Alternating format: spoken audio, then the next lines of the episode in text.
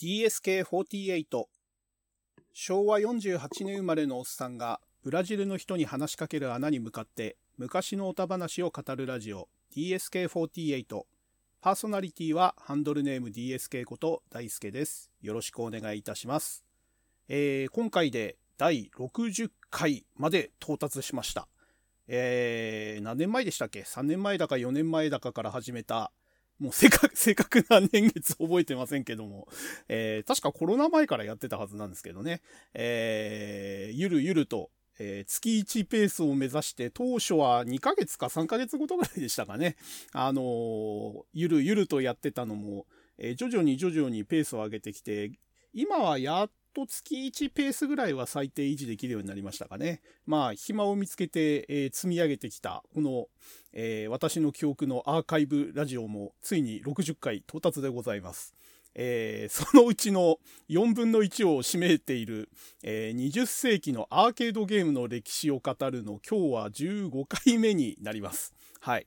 えー、ほとんどまあ、要はあの、私、いろんな方面のオタクではあるんですけれども、えー、やはりですね、一番やってた年月が長いのと、えー、未だにやってるっていう意味ではデジタルゲームが一番多分長い趣味なので、えー、まあ当然語る分量とかも、えー、多めということで、えー、一応あの、懐かしの昭和オタクネタで喋るという、えー、コンセプトでやってはいるんですけれども、えー、そういう理由でまあどうしてもデジゲー関係が若干多めかなという感じになっております。えー、ただですね、ちょっと、えー、アーケードゲームの歴史の話がもう15回連続でやってますんで、えー、そろそろね、今回ぐらいで一旦閉めて、えー、20世紀のアーケードゲームの後半ですね、1991年以降の10年に関しては、えー、ちょっと時間を空けて、えー、やろうかなというふうに思ってます。まあちょっと今回でね、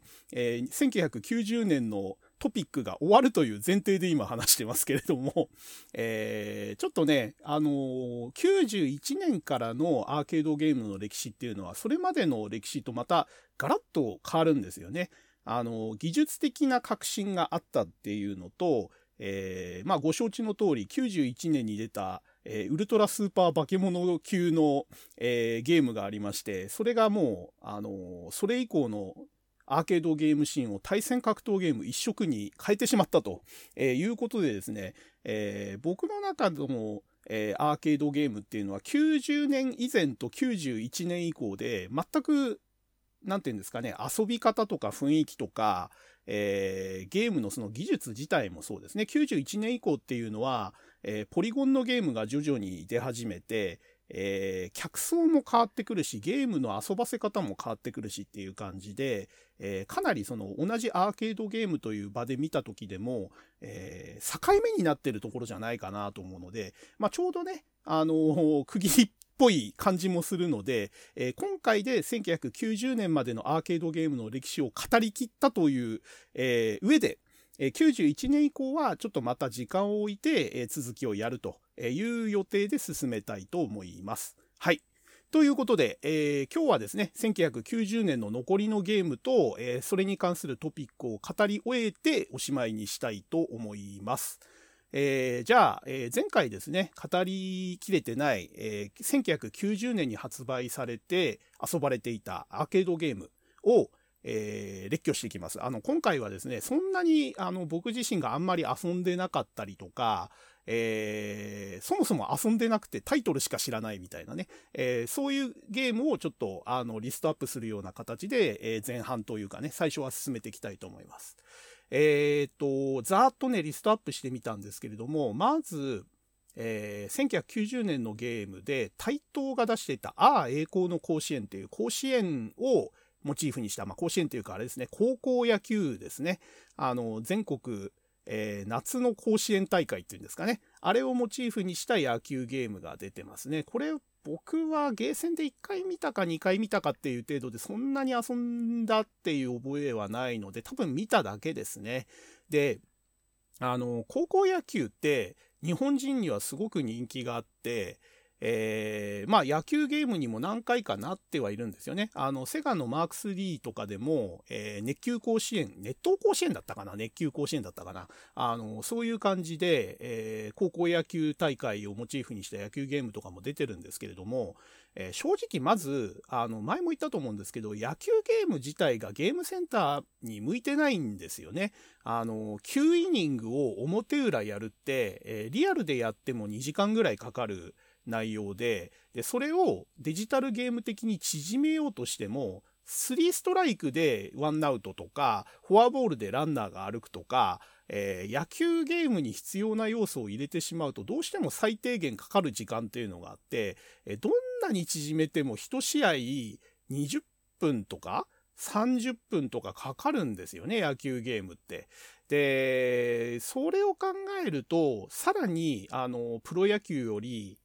ゲーム化しにくいのが僕は高校野球だと思ってて、高校野球の醍醐味って全国の47都道府県の、まあ、東に、東東京、西東京とか、北北海道に、南北海道とか、ね、一つの地域が二つに分かれてるとことかもあるんで、え、50校近い高校が出てくるわけですよね。で、それが、えー、1校ずつトーナメントをやって、決勝に登ってくところまでを、えー、楽しむのが僕は高校野球の醍醐味だと思ってるんで、えー、ただでさえ一試合に時間がかかる野球ゲームを、本当のその高校野球を再現して地方予選から勝ち上がって全国大会に出場して、1回戦、2回戦、3回戦、準々決勝、準決勝、決勝なんてやってたら、ゲームセンターの営業時間内で遊ばせるのは難しいし、インカム的にも難しいんですよね。だから、高校野球モチーフのゲームって僕は RPG 的なもんだと思ってて、どっちかっていうと、スポーツゲームとかアクションゲームっていうよりは、ロールプレイングゲームとかシミュレーションが向いてんじゃないかなと思うんですよね。えっ、ー、と、だから、なんだっけ、昔アートリンクかなんかがパソコンで出してた、あの、栄冠は君に輝くでしたっけ？っていう、なんかその、シミュレーションゲームとかありましたけど、ああいう方がね、多分、あの、本来高校野球をゲーム化するのには向いてると思うんですよね。うん。だから、えー、そういう意味ではね、ゲームセンターでね、出てる高校野球ゲームって本当に多分これくらいですかね？このタイトが出してた、えー、このああ栄光の甲子園ぐらいじゃないかなと思いますね。他にも何本かあったかもしれないですけど、どっちにしても、まあ、ゲームセンターで受けるタイトルではないっていうことですね。あの、プロ野球選手と違って、選手名をもじって有名選手を遊ばせるっていう楽しみもないですし、あの、高校野球の楽しみって、地元のあの、自分の地元のチームが出て勝ち上がっていく様子とか、えー、地元の知り合いの誰それの息子が、えー、選手に入ってるとか、そういう楽しみだと思うんですよね。あのー、だからそういう思い入れがない、思い入れがしにくいっていう意味では、やっぱりゲームセンターの高校野球ゲームっていうのは僕はモチーフとしては相性は最悪だなと思ってますね。はい。まあまあ、これぐらいしか語ることないんですけども、このゲームに関しては。まあちょっとね、あの、高校野球モチーフのデジタルゲームとはどういうものかっていうのをちょっと、あの、語ってみたいなと思ってこのタイトルを取り上げてみました。はい。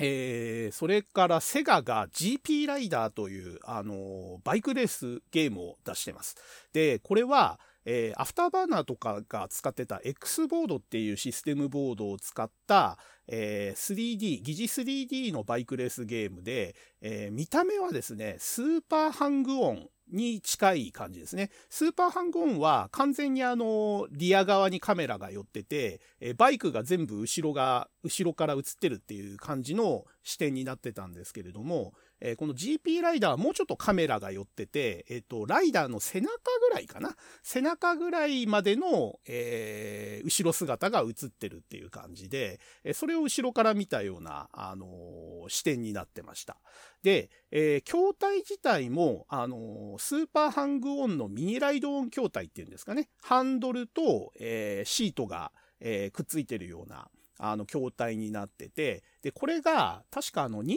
台1組構成になってたんですよね。あの、お互いに、あの、バイクの頭をこう、くっつけたような、あの、筐体になってて、斜めに確かくっつけたような筐体になってて、で、通信対戦ができるようになってたと。えー、いう仕様になってたと思います。で、セガはね、この後、バイクゲームはね、定期的に結構出してて、で、この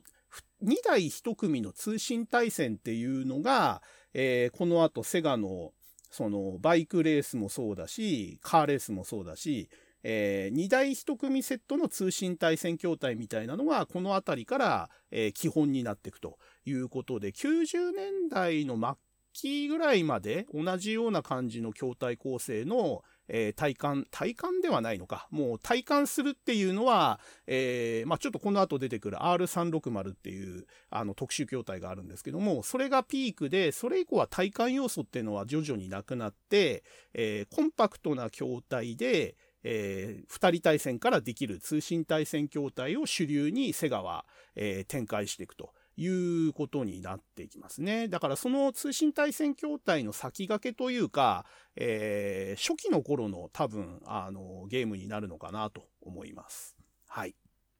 えー、次が、えー、タイトが出してたエアーインフェルノっていうゲームですね。えー、こちらがですね、えっ、ー、と、確かヘリコプターを使ったレスキューゲームかなんかだったと思いますね。うん、タイトはこの辺りで結構あのシミュレーション寄りのフライトものを出してて、えっ、ー、と、ミッドナイトランディングとかトップランディングに続いて、えー、このエアインフェルノっていうのを出して、えー、この後もね、いくつかそういうちょっとシミュ寄りの、あの、まあ、体感に近い感じの大型筐体をいくつか出してたと思いますね。ちょっと今パッとタイトル出てこないですけども。まあ、その中の一作という感じのゲームだったと思います。はい。えー、それからコナミがエイリアンズを出してますね。えー、これ、あのー、2, 年前？いや、もっと前か。えっ、ー、と、1986年くらいでしたっけね。あの、エイリアン2っていうアクション映画があって、えー、それの正式版権を取ったベルトスクロールアクションゲームですね。えー、割と見た目は忠実だった気がしますね。あの、パワーローダーが出てきたりとか、リプリーが出てたりとか、えー、そんな記憶がありますけれども、僕はこのゲームは多分遊んでないですね。うん、なんかあの、エイリアン2ってすごく大ヒットしたんで、えー、そこからモチーフを取った敵キャラだとか、えー、主人公だとか武器だとか、結構当時はゲームに取り入れられてましたね。あの、特にあの、終盤のクライマックスシーンで出てくるパワーローダーですね。あれが結構いろんなところで、あの、モチーフに使われてたっていう記憶があります。はい。えー、次は、ナムコが出してた旧街道中期ですね。えー、これ、あのー、知ってる方が結構少ないかもしれないですね。そんなにゲームセンターで出回り良くなかった記憶があって、えー、これタイトルからもわかる通り、えー、ナムコが出してたアクションゲームの妖怪道中期、これの、えー、主人公のタロスケっていう男の子がいるんですけども、これが、えー、野球選手、全全野球選手がタロスケになってるえー、野球ゲームですね。要は、えー、ファミスタの、えー、キャラクターを全部タロスケにしたみたいな感じなんですけれども、見た目は。えー、系列的にはね、ファミスタ系列とはちょっと操作方法とか雰囲気が別のゲームになってるみたいですね。えー、おそらく、えー、これファミスタの開発スタッフとは別の系列で作ったゲームなんじゃないかなという感じです。で、えー、当時ですね、メガドライバーとして私はですね、ファミスタを熱烈にこう、あのー、望んでたわけですよ、移植を。あのー、メガスタジアムが出ないかなってずっと思ってたんですけれども、えー、メガスタジアムではなくて、えこの旧街道中期が、えメガドライブには移植されたと、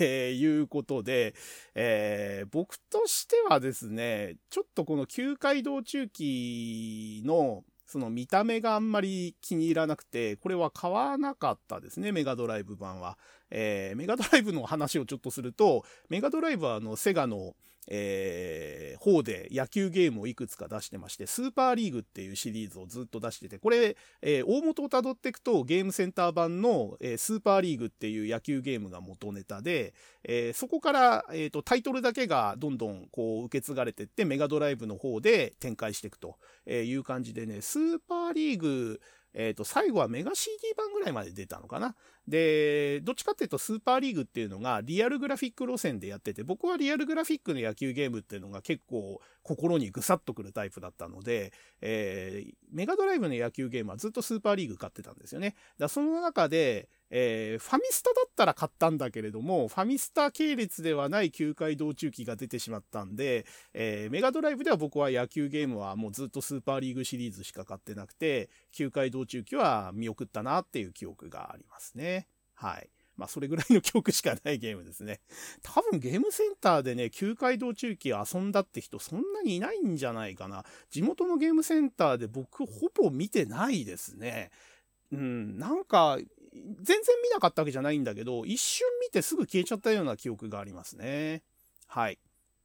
えー、それから、台東がクイズ HQ というクイズゲームを出してます。えー、これ当時の、えー、何度か言及してますけれども、クイズゲームブームの中で出た一作で、えー、台東のチェイス HQ の世界観をモチーフにした作品になってます。えー、確か、えー、ノルマ制の、その、ノルマが、要は犯人を逮捕するみたいな、あの、追跡して逮捕するみたいなストーリー仕立てになってて、えー、主人公が、あの、チェイス HQ の主人公だったり、えー、したような気がします。ただ、えー、僕はあのクイズゲームブームの時って、やっぱりカプコンのクイズゲームが一番よくできてて面白かったんで、ほぼカプコンのクイズゲームしか遊んでないんですよね。えー、お試し的に、このクイズ HQ とか、えー、あと後々出てくるセガのあのクイズ宿題を忘れましたとか、あと、台東が出してたゆうゆうのクイズで55とかね、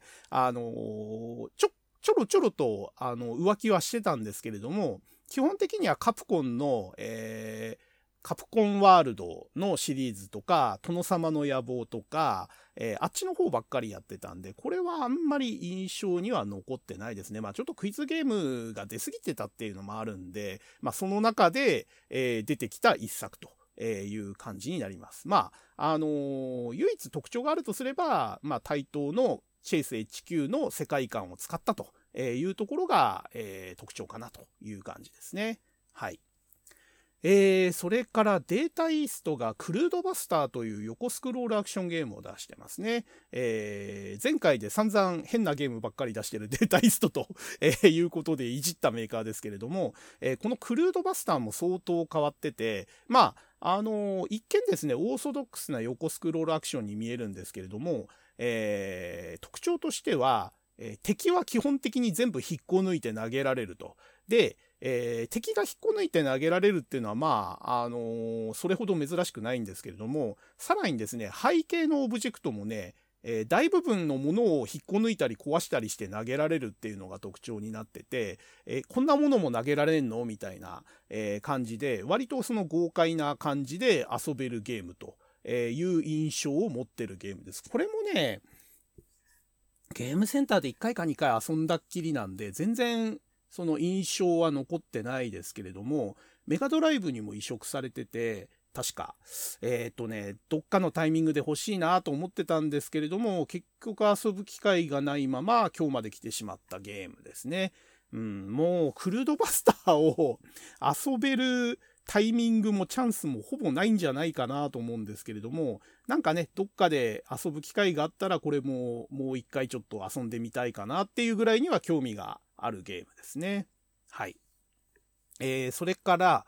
テクノスジャパンがこの年にコンバットライブスという、えー、ベルトスクロールアクションですかね、を出してますね。えっ、ー、と、例によって3人の主人公がいて、えー、またまた例によってパワー型とバランス型とスピード型の3人がいると、え、いう感じですね。で、めちゃくちゃ難易度が高かったという話しか知らないです。これね、えっ、ー、と、マイコンベーシックマガジンだか、えー、なんかで紹介されてたのを見たぐらいの記憶ですね。これも、あんまりゲームセンターで見なかったですね。っていうか、えー、この時期ですね、90年くらいの、あの、テクノスジャパンってちょっと、完全に往年の勢いが落ちてる時期なんですよね。あの、熱血紅白国尾くんとダブルドラゴンで、えー、イケイケになってて、で、ちょうどこの頃はね、ファミコンの方に力が入ってたんですよね。あの、国尾くんシリーズが派生して、えー、国尾くんのドッジボール部とかもちょうどこの頃出てたんですかね、ちょっと前ぐらいに。で、えー、さらに派生して運動会だの、なんだのかんだのって、なんか RPG 要素入れたり、アドベンチャー要素入れたりして、もうファミコン版の方で国尾くんシリーズが大ヒットしてた頃なんで、逆にね、なんかそののアーケードゲームの方はテクノスジャパン、どんどんどんどん勢い落ちてた時期なんですよね。で、ダブルドラゴン2とかを出したりしてたんだけれども、もう前作ほどヒットしないし、なんかグラフィックの進化も、えー、難易度のバランス調整も他メーカーに比べるとすごく、えー、劣ると。えいう感じで、ちょっとテクノスジャパンが相対的に評価が、あのー、ずるずるずるずる落ちてた時期の、えー、作品の一つですね。で、えー、同じテクノスジャパンが、えっ、ー、と、このコンバットライブスと同時期にね、ダブルドラゴン3も出してんですよね、実は。えっ、ー、と、副題がね、ザ・ロゼッタ・ストーンっていうやつで、で、これね、えー、一応テクノスジャパンから出てんですけども、開発がね、別な会社だったのかなうん。あの、自社開発じゃないんですよね、多分。で、えっ、ー、と、一応時系列的には、ダブルドラゴンとダブルドラゴン2の間の時系列だっていうことで、まあ、ちょっとあの、時が遡るってやつですね。あのー、そういう感じで設定で作られたやつなんですけれども、まあ、他社が作ったっていうこともあって、あんまりその、シリーズ作の中で、あの、連続性が感じられないというか、ちょっと異色な感じになってるようですね。これに至っては僕は多分ゲームセンターで一度も見てないかもしれないですね。てか目に入ったのかもしれないけれども、この時期って、えー、まさにそのファイナルファイトから始まったベルトスクロールアクションゲームブームが始まりかけてた時期だったんで、えー、もうベルトスクロールアクションがどんどんどんどんいっぱい出てた時期の中では、このダブルドラゴン3っていうタイトル自体がもう手垢がつきすぎちゃってるし、えー、後からちょっと私写真とか動画とか見たんですけれども、まあ、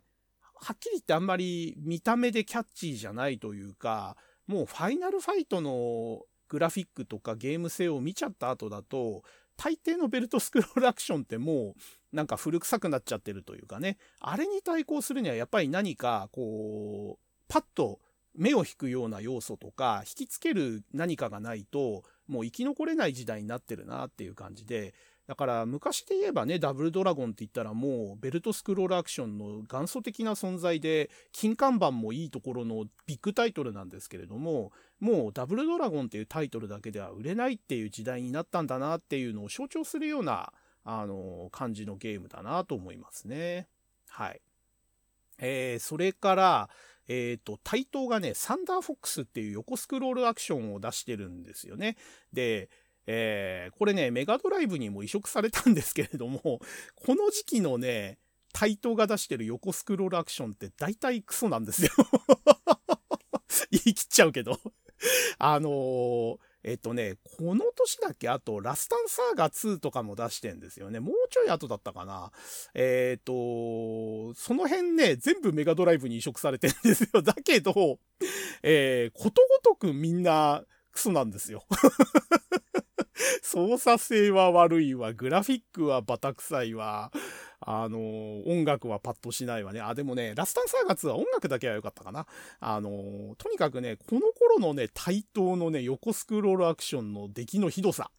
もう、対等のアクションゲームイコール、大体ダメっていう感じで、あの、カダッシュぐらいかな、僕が評価できんのは。あのこの後ね、その来年かな？来年っていうのも変だけど、1991年だったかな？ルナークっていう、あの、ベルトスクロールアクションも出るんですけれども、これもね、あの、グラフィックと音楽はまあまあなんだけれども、ゲーム性がかなり、あの、お粗末というか、まあ、いろいろ問題があるゲームで、えー、まあ、あの、総じて、この90年代初頭ぐらいの対等なアクションゲームは出来が悪くて、あの、その、その出来が悪いゲームの一つとして記憶されてるのがこのサンダーフォックスですね。はい。あの、ろくに遊んでないけれども、もうちょっと触れただけで、あ、これは面白くないわっていうタイプの、えー、僕にとってはですよ。あの、僕にとってはそういうゲームでした。はい。えー、それから、アイレムが大工の源さんっていう横スクロールアクションゲームを出してます。で、これあの、木のあの土を、木槌を担いだ二頭身のその源さんっていう大工が、えー、主人公のゲームなんですけれども、これね、あのー、面白いことになぜかすごい人気があるキャラクターなんですよね。あえてゲームとは言わないです。あのー、ゲーム自体はそんなに大ヒットしたって記憶が僕にはないんですけれども、なぜかね、この大工の源さんって、パチンコって出たりとか、あと、アニメまで作られたらしいんですよね。で、何がそんなに受けたのか僕はさっぱりわかんなくて、あのー、当時のアーケードゲーム関係の記事で何回か見たことはあるし、ゲームセンターでも見かけたことはあるんだけど、そんなね、大ヒッ大人気になるようなキャラクターに見えないんですよね。だから何が受けたのかさっぱりわかんないけれども、えー、この大工の源さんっていう名前とキャラクターの知名度はすごいゲームだと。えー、ゲーム自体の知名度はそんなにないと思うんだけど、なぜかキャラクターが大ヒットしたっていう、えー、僕は未だになんでかなっていう風に首をかしげてるゲームですね。うん、遊んでみたら面白いゲームなのかもしれないですけど、はっきり言って、木槌担いだ大工の源さんを操作してアクションゲームをしたいっていう意欲は全く湧かなかったので、えー、僕は見かけてもこれコイン投入してないゲームですね。はい。なんで語られるのは、語れるのは、えー、そのキャラクターの人気がなんだか知んないけどすごいっていう話だけですね。はい。えー、それから、チキチキボーイズというタイトルをカプコンが出してます。これ、あの、カプコンの当時のシステム基盤の CP システムで出てる、えー、ゲームの一作なんですけれども、えー、またこれがですね、パッとしない横スクロールアクションなんですよね。なんかあのなんて言うんですか？目だけ覆面するヒーローみたいな、あのヤッターマンとか、ああいう系統の、あれですよね。あと、赤影とか、あと、解決ゾロとか、ああいう目に、目にバンダナっていうか、目にこう、マスクをしてる、あの、ヒーローの一作で、あの、二頭身キャラの男の子を二人で、えー、敵を倒していくってゲームなんですけれども、そもそもタイトルのチキチキボーイズっていうの自体が僕は全然キャッチーじゃないと思うし、見た目も全然かっこよくないし、可愛いかって言ったら可愛くもないし、で、これもね、ちょっとだけ遊んだことあるんですけど、当時の記憶としては、面白くないなっていう記憶しかなくて、うん、だからすぐ遊ばなくなっちゃったゲームですね。まあ、あの、今回の最後で90年代ゲームの総括するんですけれども、あの、90年って正直停滞期だと僕は思ってて、うん、その停滞期を象徴するようなゲームですね。カプコンでもこんなゲーム出すんだみたいなね。あの、そんな感じの大量に弾数は出てんだけども、まあ弾数に比例して打作もいっぱい出てるなとか、えー、打作までは至らないけれども、これ、えー、箸にも棒にもかからないというか、遊ばなくても別にいいんじゃないの的なゲームが、わんさか出てるっていうね。えー、そんな感じの、え一作っていう印象が僕の中ではありますね。でもこれもね、なぜかあの、メガドライブにも PC エンジンにも移植されてんですよね、確か。だからね、どこで何が受けているのかが僕はちょっとね、この時期さっぱりわかんなくて、え、なんかもっと他に移植するゲームあるだろうって思ってて、なんでチキチキボーイズなんだみたいなね。うーん、なんかそんな感じを抱いてましたね。さっきのサンダーフォックスもしかりですよ。あの、なんで、よりによって家庭用ゲームに移植すんのに、このゲームをアーケードゲームからチョイスするんだみたいな。あのすごくね、当時不満がありましたね。で、そういう不満がね、多かったのがね、この90年に発売されたゲームに多いんですよ。うん。っていうところをちょっと90年の総括のとこではじ、あの、喋ろうと思います。はい。えー、それからね、コナミがトライゴンという、えー、縦スクロールシューティングゲームですね、を出してます。で、えー、名前はね、結構知られてるのかな？あの、音楽がいいっていうんで、サントラが結構売れて、サントラのファンが多いっていうのと、あとやっぱりですね、ゲームの中で出てくる、あの、ドラゴン型で画面中をこうドラゴンが暴れまくるみたいなレーザーが撃てるんですよね。あの、そのビジュアルでちょっと、あの、印象に残ってるゲームですね。ただゲーム自体は、やっぱりヒットはしなくて、で、家庭用ゲーム機にこれ確か移植されてないはずですね、トライゴンは。で、えっ、と、トライゴンに関してはね、僕も本当にこれも1、2回しか遊んでなくてすぐやめちゃったゲームなんですけども、えっ、と、設定を調べてみたら結構面白いのがいくつかあって、えっ、と、まずね、あの、このゲームの舞台は2020年なんですよ。あの、当時からすると30年後の近未来だったんですけども、今となっては、えー、もう過去になってしまったということで、えー、過去のゲームなのにスーパー技術がゲーム内では使われてるっていうのが、えー、面白いところと、今遊ぶとね、面白いっていうのと、とあと、タイトルになってるトライゴンっていうのが、えー、実は時期の名前じゃないんですよ。あの、自分の星の名前であるダライアスとかグラディウスとか、えー、時期の名前であるサンダークロスとかじゃなくて、えっ、ー、と、サンダークロスって時期の名前じゃなかったかな。あの、時期の名前である、えー、P47 とかね。なんで急にマイナーになるんだって話だけど。えっ、ー、と、要はその、自分の国の名前とか、自分の星の名前とか、自分の戦闘機の名前とかじゃなくて、このトライゴンって援護機の名前らしいんですよ。あの、プレイヤーが操縦してる戦闘機の名前じゃなくて、その戦闘機を援護する、えー、援護機の名前がトライゴンらしいんですよ。じゃあ、えー、自分が操縦してる戦闘機の名前は何なんだって言ったら、なんと、スーパー戦闘機っていう なんじゃそりゃですよ 主人公の名前がスーパー戦闘機で、えー、援護機がトライゴンってどういうことだよっていう。普通逆だろみたいな。スーパー援護機とトライゴンだったらわかるんだけども、えー、スーパー戦闘機に支援機がトライゴンが作って、おかしいだろっていうそのネーミングセンスね。っていうことで、えー、僕はずっとトライゴンっていうのは、あの、時期の名前だと思ってたんだけども、実は時期はスーパー戦闘機っていうダッサダサの名前だったっていうのが、えー、このゲームの面白ポイントかなという感じですね。はい。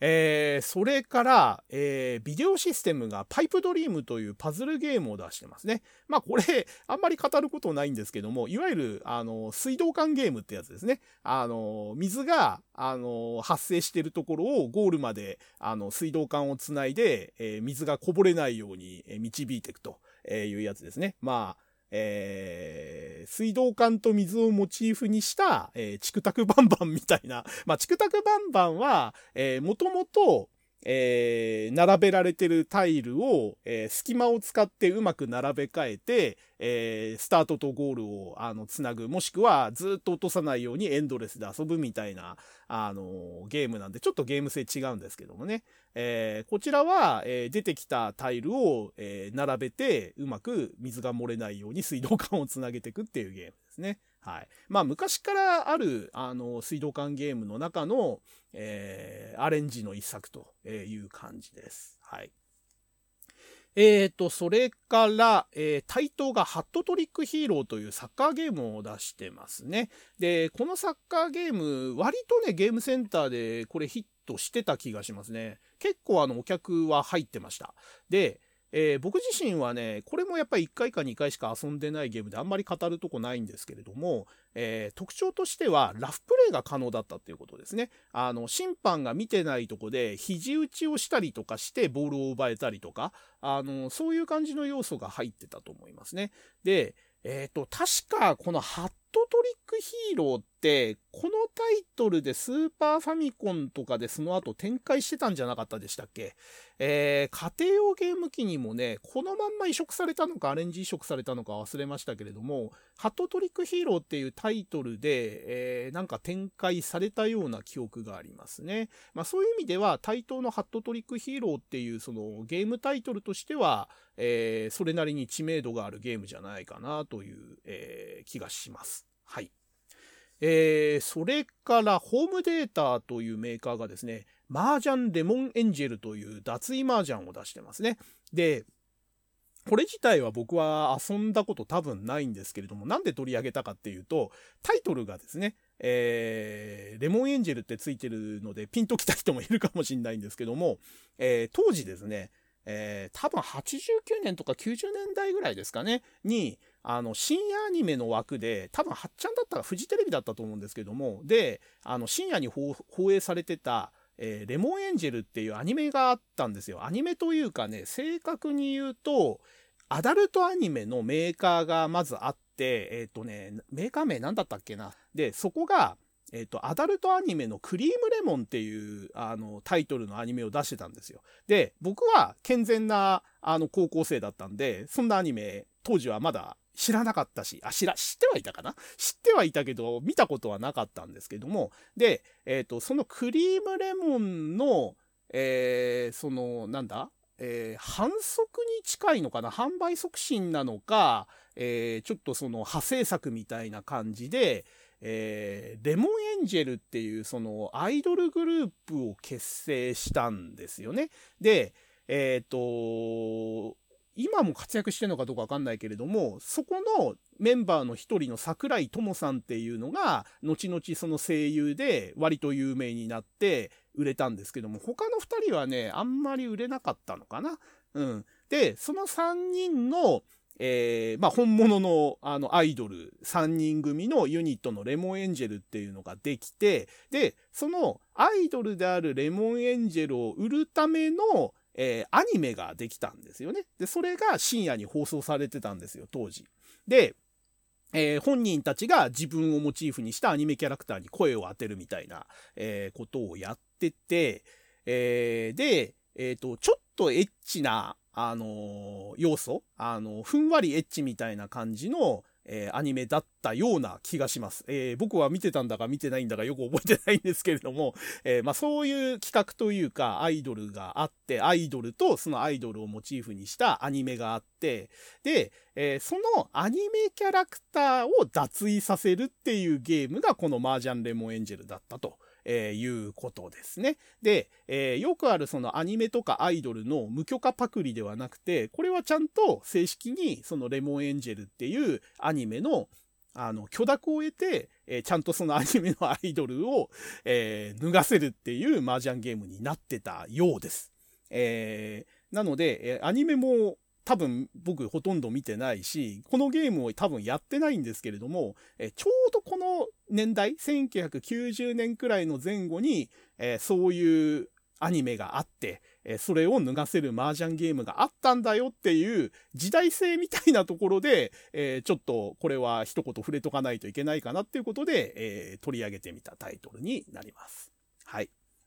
えー、それから対等がマジェスティック12っていうあの固定画面シューティングゲームを出してます。で、えー、これね、当時マジェスティック12って結構そのミステリー系では流行ってた言葉で、えっ、ー、と、何でしたっけ？えっ、ー、と、諜報機関の名前だか、プロジェクトの名前だか、基地の名前だか、もう記憶が定かではないんですけれども、いわゆるその UFO 関係の、えー、用語として結構その当時いっぱい使われてたんですよね。このマジェスティック12っていう言葉が。で、えー、それが、あのー、メインタイトルなんですけれども、えー、副題がスペースインベーダーパート4っていう風に入ってて、え要は対等が作ってきた歴代のインベーダーシリーズの中の、え正式ナンバリングタイトル4番目ということで、え作られたのがこのマジェスティック12ですね。で、えー、私ね、結構これ空き時間に遊んでて、えっ、ー、と、グラフィックがね、結構メタリックでかっこよかったのと、えー、あとですね、えー、パワーアップがあったんですね。インベーダーシリーズで多分初ですかね。あの、敵を倒すと、あの、武器が強化されたりとか、えー、敵の動きが止まったりしたのかななんかそういうパワーアップがあの取れて、結構ね、あの、インベーダーゲームとしてはなかなか面白く遊べるゲームだったったですね。で、あと、えー、ステージとステージの間でボーナスステージが来る時があるんですけども、そのボーナスステージがですね、えー、牧場で、えー、牛がいっぱい、その、放牧されてるところに、上から飛来してきた UFO が、あの、ギャラガの、えっ、と、あの、トラクタービームみたいなやつ、あの、要は、え照射したビームに触れたものを吸い込んでさらってくっていう、あの、ビームを放射するんですよ、牛に向かって。で、その牛が UFO に捕まるまでに、えー、UFO を撃ち落として牛をどれだけ守れるかみたいなボーナスステージで、えー、いわゆるキャトルミューティレーションってやつですよ。あの、牛をさらってく UFO を、えー、妨害するっていうボーナスステージになってて、えそれがね、結構あの、シャレが効いてて面白かったですね、なかなか。うん。っていう感じで、えっ、ー、とね、このマジェスティック12もね、僕メガドライブに移植して欲しかったんですけど、これも来なかったんですよね。あの、メガドライブがテーマの時にね、あの、めちゃくちゃ言いますけど、このね、90年前後のね、対等のね、メガドライブ移植ラインナップはほんとひどいんですよ。もうね、本当にね、ひどい。あのサンダーホックスとか、ラスタンサーガ2とか、えー、なんでそこをチョイスするみたいなね。あと、ニュージーランドストーリーとかもあったかな。うん、もう、な、なんかね、嫌がらせをしてんじゃないかっていうようなね、ゲームばっかり移植してくるんですよ。で、やっと移植されたと思ったら変なアレンジを加えてたりとかね。あ、マスターオブウェポンとかもあったな。もうね、この頃のね、対等のメガドラ移植は本当にひどいから。もう文句しか出ないんですけど、えー、まあまあまあまあ、メガドライブの話のの時にそれはやりましょう。はい。えー、それから、えー、SNK がね、ジョイジョイキットっていう、あのー、パズルアクションっていうのかな？まあ、パズルですかね？を出してますね。で、これは、えっ、ー、と、この後ちょっと触れようと思ってるネオジオっていうハードで出た、えー、テトリスのアレンジ版のゲームですね。まあ、あの、セガのフラッシュポイントやブロックシード、あと前回紹介したそのテクノスジャパンのブロックアウト、まあ、こういった、えっ、と、テトリスブームの中の派生作の一個ですね。えっ、と、これはね、なんかその積まれてるテトリスのブロックの中にあの風船が入ってんですよね確か。で、えー、ブロックを消すことによってその風船を、えー、囲まれたブロックから脱出させるっていうパズルゲームになってて、えー、結構ねテトリスが好きな人はえー、セガのブロクシードとかに飽きたら、今度このジョイジョイキッドに移行するみたいな、あの、流れになってましたね。あの、いっぱいお客はついてなかったけれども、固定ファンがついてて、大体同じ人がプレイしてるみたいな、あの、記憶があるゲームですね。ただ、かなりね、難易度が高かったっていう評判を僕は聞いたことがあるんで、僕自身は、あの手出してないですね、このゲームに関しては。まあ、前も言いましたけど、僕はあの、テトリスすごい苦手なんで あの、基本的にテトリス系列は全部、あの、スルーと、えー、当時はそういう感じでやってました。はい。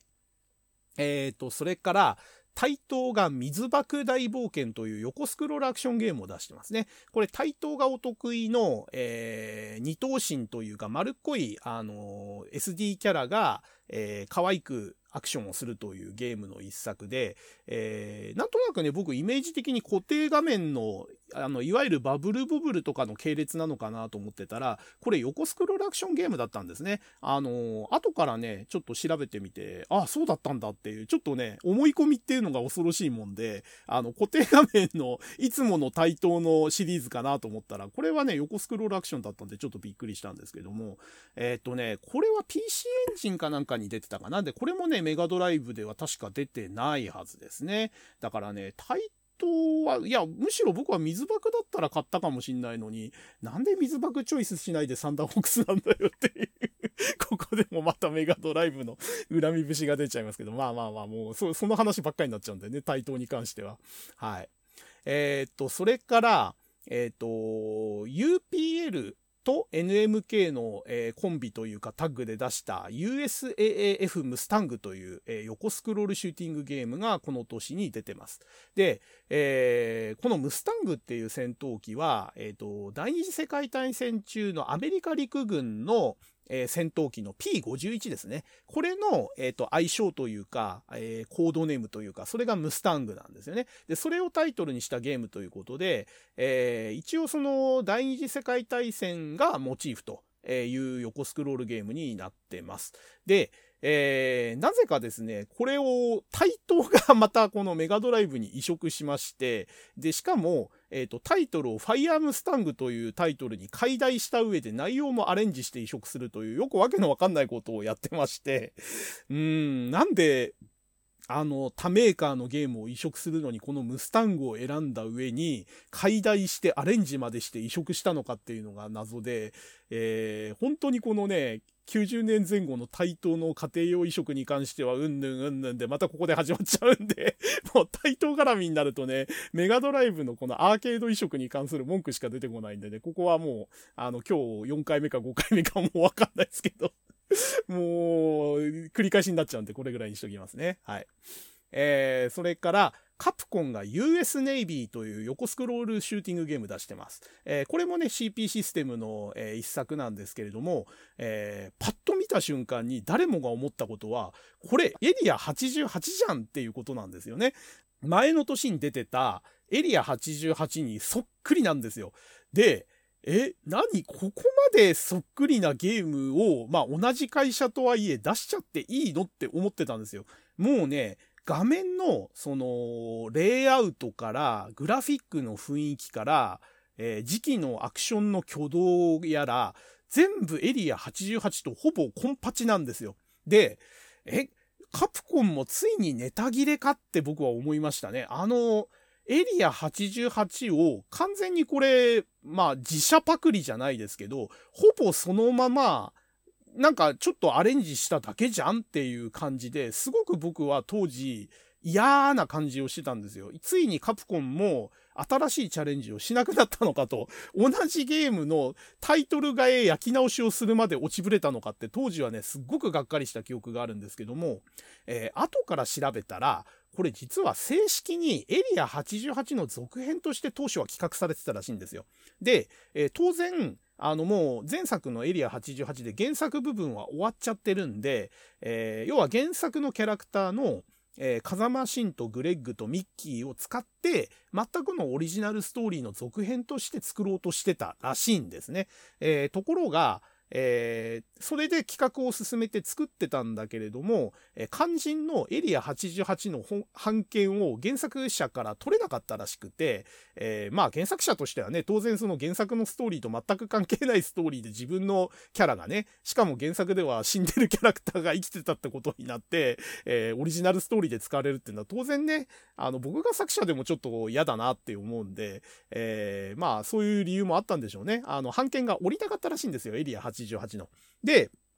もう途中まで作っちゃってるっていうんで、仕方なく、えー、タイトルを US ネイビー、まあ、あの、アメリカ海軍の、えー、ゲームに変えて、で、えー、内容のグラフィックとかも、えー、それに合わせてアメリカ軍人っぽく変えて、えー、それで出したというのが真相らしいですね。えー、なので、エリア88に似てて当たり前だし、えー、よく突っ込まれるアメリカ海軍がモチーフなのに、なんでプレイヤーが撃墜した敵機の数に応じて賞金をもらって、その賞金で自分で武器買ったり戦闘機買ったりしないといけないんだって、あ、戦闘機は買わないか。えっ、ー、と、要は、あれですね。自分で兵器を買い足していくわけですよ。なんで海軍所属なのに 金出して武器買って戦わなきゃいけないんだっていうね。えー、この辺がその原作を忠実に再現して、えー、武器を自分で購入してターゲットを撃破して賞金を稼いでいくっていう、そのエリア88のシステムがそのまま、えー、使われてしまった結果、弊害っていうところですね。えー、だから、アメリカ海軍でなんで賞金稼ぎしてるのっていうところの、えー、違和感っていうのも、そのエリア88の続編だったという理由を聞けば、ああ、なるほどね、という感じのゲームになってます。はい。で、結局ね、まあゲーム性がエリア88とほとんど変わり映えしないっていうのと、やっぱりね、エリア88のあのキャッチーなキャラクターとか、えー、ストーリーと比べちゃうと、US ネイビーはかなり地味というか、もうキャッチー要素がほとんどないんで、ものすごく地味なんですよね、見た目が。なので、えー、これはね、客付きはあんまり良くなかったと思いますね。僕自身もエリア88は結構遊んだけど、US ネイビーは何回か遊んでね、やっぱり惹かれるものがなくて遊ばなくなっちゃったゲームですね。うん。まあでも、地味にファンは多いし、えっ、ー、と、ね、結構、あの、好きな人も多いゲームだとは思うんですけど、僕個人はやっぱり同じようなゲーム遊ぶんだったらエリア88かなっていう感じですね。はい。えーと、それからジャレコが妖精物語ロッドランドを出してますね。えー、これが固定画面のアクションゲームになってます。で、私自身はこれはほぼ遊んでないんで、えー、もうこれで紹介終わりなんですけれども、えーと、このロッドランドってね、えーと、実はキャラクターがファンシーで可愛かったんで、えー、その後のね、ジャレコのゲームのいくつかにゲスト出演してるんですよね。タイトル替えでなんかパズルゲームになってたりとかして、えー、あとね、キャラクターと世界観を引き継いで、ソルダムっていうパズルゲームがこの後出るんですけれども、僕結構ね、このソルダムが大好きで、難しいんですけど、あのー、パズルゲームとしてね、非常に面白かったんで遊んでたんですけども、えー、実はそのソルダムに出てくるキャラクターとかストーリーが、えー、このロッドランドの、えものが使われてたりとかして、そこから逆にね、辿ってロッドランドに辿り着いたりとかして、あの後々のジャレコのゲームに関わってくる元祖になったという意味では、えちょっとタイトルを上げとくべきゲームかなと思って取り上げてみました。はい。えー、それから、えー、ナムコがピストル大名の冒険という、えー、横スクロールシューティングゲームを出してます。えー、これね、まあ、知る人ぞ知る、あの、超絶隣人ベラボーマンの、えー、悪役というか敵キャラの一人の、えー、ピストル大名が主役になった、えー、まあ、ベラボーマンからスピンオフした、あのー、シューティングゲームになってます。えー、両足にね、えー、センスかなんかをこう、あの、くっつけて、そのセンスを仰ぎながら空を飛ぶみたいな、すごく高等無形というか、あの、ナンセンスというか、シュールな感じの世界観になってて、えー、まあ僕別にピストル大名のファンでもなかったし、えー、山ほどある横スクロールシューティングの中で、あえてピストル大名を遊ぼうっていう気にはなんなかったので、これはもうタイトル見た瞬間にスルーっていう感じでしたね。いやー、このね、ピストル大名の冒険っていうタイトルを見て、喜んで遊ぼうっていうナムコファンってどれぐらいいたんですかね。あのー、別に、パロディエスだがね、この年大ヒットしてるから、パロディ系とかシュール系とかナンセンス系が受けないわけではないんですけれども、ピストル大名っていうキャラクターにそれを期待するっていうのは僕は難しいんじゃないかなと思ってて、うん、ピストル大名だから遊ぶよとか、これだから楽しい、笑えるって思える人ってどれぐらいいるのかなっていう。なんで、よりによって、そのコミカルシューティングの主役にピストル大名を選んだのかなっていうのが、僕は当時からすごい疑問というか、謎で、うん、まあ、ファンの方には申し訳ないんですけど、僕はもうタイトルの時点でこれはもう遊ばないって決めてたゲームですね。なんか他にいっぱい遊ぶゲームあるよって感じで。うん。まあ、今改めて遊んでみたら何か発見とか面白いと感じる要素があるのかもしんないですね。確か、えっ、ー、と、スイッチでアーケードアーカイブで出たのかな？出るのかな？なんかタイトルが上がってたような気がするんで、まあ、遊ぶチャンスがあったらちょっと遊んでみようかなと思います。はい。えー、それから、えー、アイレムが、えー、エアデュエルというシューティングゲームを出してますね。縦スクロールシューティングゲームですね。で、えー、エアデュエル自体は、あのー、僕自身は多分これも1回か2回しか遊ばないで遊ばなくなっちゃったゲームの一作だと思うんですけれども、えー、何、なんでこのタイトルを挙げたかっていうと、えー、この後出てくる、あの、DAS4 部作と呼ばれてるものの、えー、一作なんですね。えー、この DAS4 部作っていうのは何かっていうと、えっ、ー、と、一応世界観を共有してる一連のシリーズで、えー、DAS はデストロイ殺人っていう、えー、組織の名前だったかな、敵組織の。あの、っていう敵組織が、えー、背後にいたり、直接の敵だったりする、えー、シリーズがあって、えー、このエアデュエルが確かその設定を使った最初の作品なんですね。で、えー、その後4部作の残り3つっていうのが、えー、ベルトスクロールアクションのアンダーカバーコップスと、えー、横スクロールシューティングゲームの、えー、海底大戦争と、で、あと、横スクロールアクションゲームでしたっけ？のジオストームっていうやつですね。えー、この4作が、えー、同じ世界観を下敷きにした、えー、ゲームということで、まあ、それの元祖ということで一応ここでタイトル上げとこうかなという程度のゲームになります。はい。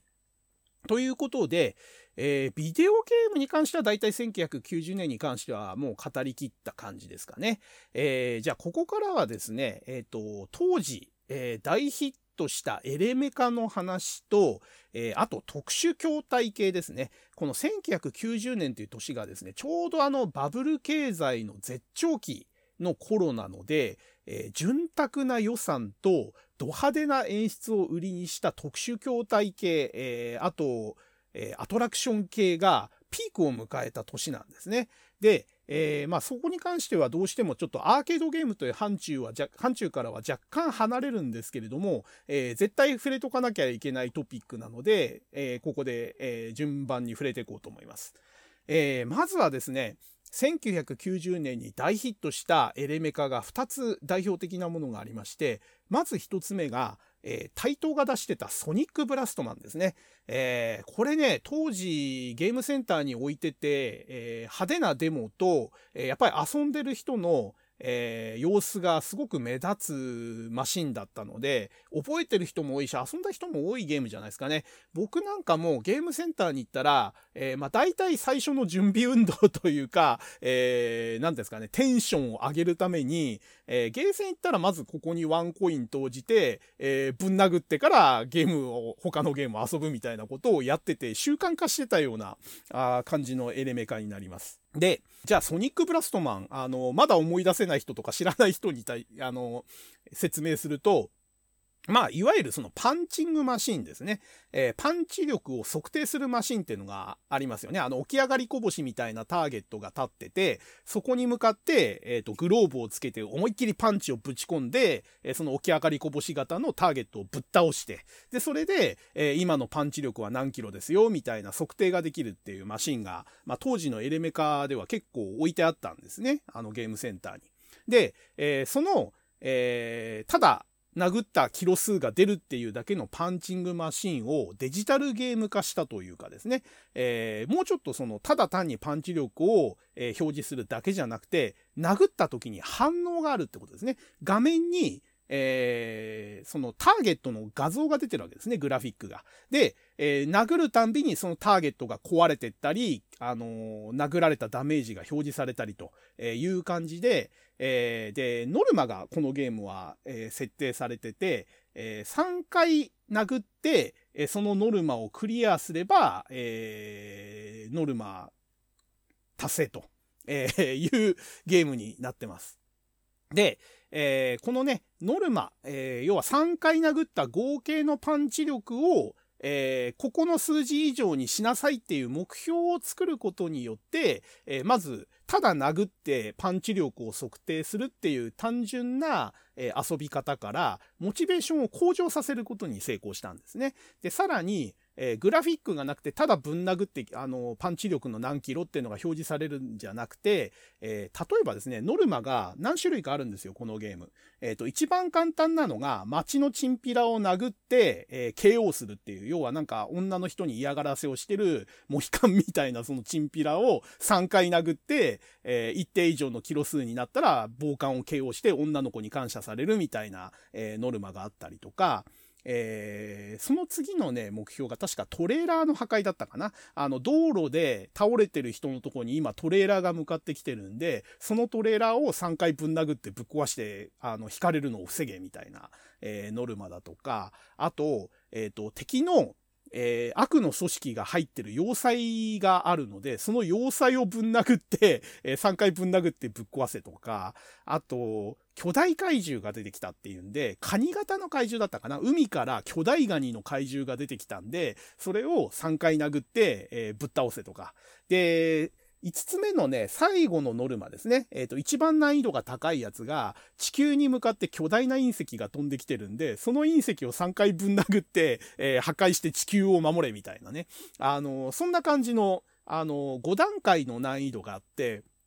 で、えー、最初のね、チンピラぐらいだと、えー、3回の合計で200キロを超えればいいのかなあの、だから平均60いくつ、な、60何キロのパンチを打ってれば、えー、クリアできるんだけれども、最後の隕石になると、ノルマが350キロ。まあ、あの、画面上はトンって出てるんですけども、あの、要は3回でだから120くらい、あの、120ずつを3回ぐらい殴んないと隕石は壊せないみたいな、えー、感じで、えー、いかにその3回のえー、パンチで、えー、ノルマをクリアするかっていうゲームになってて、これがね、非常に、あのー、楽しかったですね。で、ノルマクリアできなかった時は、傍観に踏みつけにされて、かっこ悪い姿になったりとか、トレーラーに引かれてぺちゃんこになっちゃったりとか、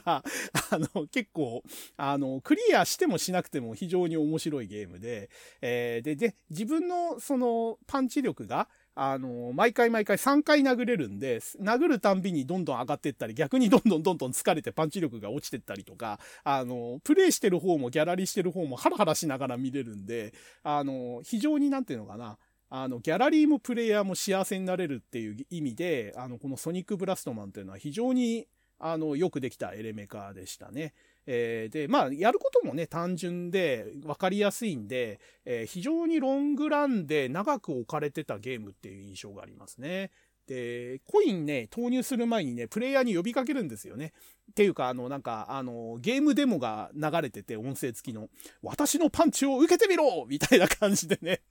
なんか、そういう、あの、音声が流れてて、あの、非常になんか客の目を引くというかね、あの、集客という意味でも非常に優れてて、で、本当にね、パンチ力が強い人がやるとね、あの、助走つけて、あの、起き上がりこぼしのターゲットバゴーンって殴ると、ものすごい音がするんですよ。バチコーンみたいな音がして、で、筐体がずーズズズズってそのパンチ力で本当に数センチ、あの、後ろにずれたりとかして、いや、パンチ力本当にある人が本気でやるととんでもないことになるなっていうのが、あの、実感できたエレメカでもありましたね。はい。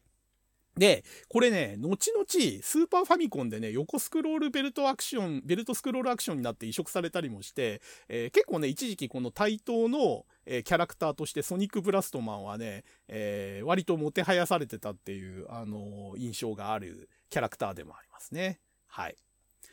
えー、それからもう一個。あの、この年大ヒットしたというか、あの、僕的にですね、あの、大ヒットしたゲーム、エレメカの一つにコス、コズモギャングスっていうナムコが出してた、あの、ゲームがあります。これ、えっ、ー、と、5つある、えー、レーンがあって、で、自分のプレイヤーの手前には5つコンテナがそのレーンに沿って並んでるんですね。で、奥からこのコズモって言われるギャング団が、あの、1匹ずつその5つのレーンを、あの、辿ってコンテナを奪いに来るんですね。で、えー、その奪いに来る、えー、コズモたちを、えー、迎撃して引っ込める。まあ、要はモグラ叩きですね、平面の。あの、奥から手前に来るコズモを打って、また奥に引っ込めるっていうのを繰り返して、えー、なるべくそのプレイヤーの手前にあるコンテナを相手の基地まで持ってかせないっていうゲームなんですね。で、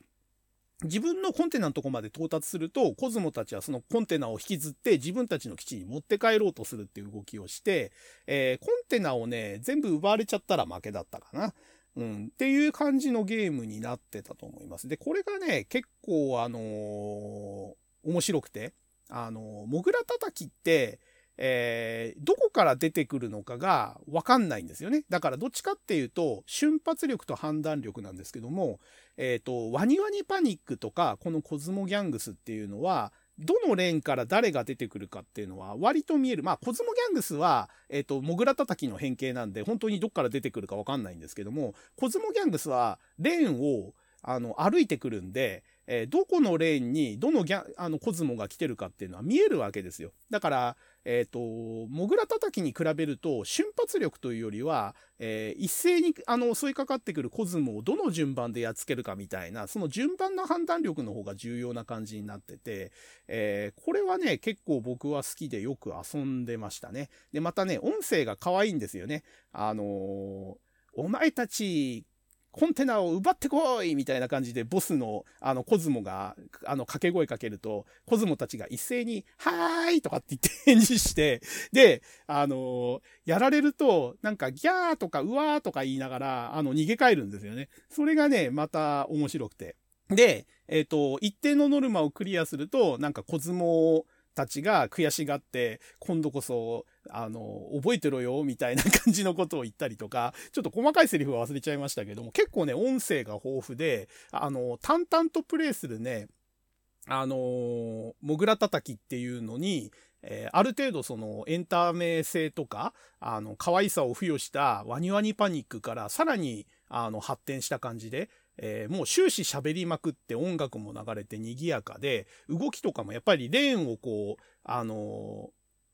レーン、レーン沿いにこうこっちに迫ってコンテナを奪いに来るっていう分かりやすさもあって、あの、非常にね、キャッチーなキャラクターとゲーム性で、えー、僕は傑作エレメカだと思ってますね。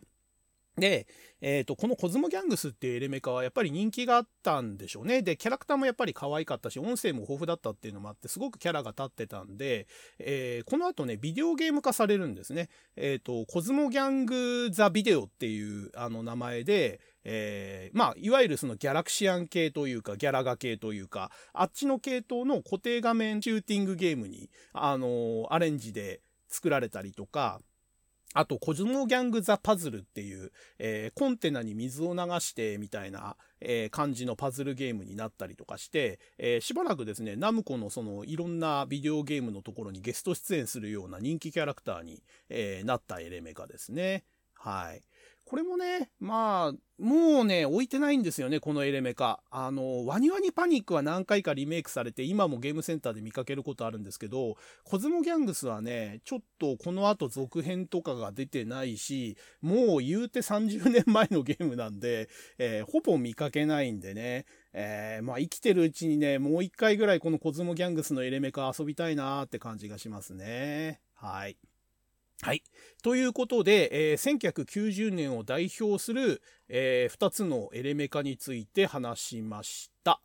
えー、あとですね、えー、じゃあここで、え、いよいよですね、まあ、今回の、え、本題というか、えー、1990年の2大エンターテイメントマシンですね、えー、これについてちょっと話しとこうと思います。えー、まずですね、セガマニアの、え僕からしたら絶対に外せない一つが、え何回か言及してますけれども、え究極の体感ゲーム筐体と言われている R360 ですね、えこの話をまずしましょう。で、え私長らく R360、R360 ってずっと呼んでたんですよ。あのー、もう30年くらい。えー、ところが、今回ちょっとこの話をする前に、下調べとして R360 のことを調べてたら、えー、正式な呼び方はやっぱり R360 なんだそうです。あの360じゃないんですね。だから僕は恥ずかしいことに30年ぐらいずっと360って呼んでたんで、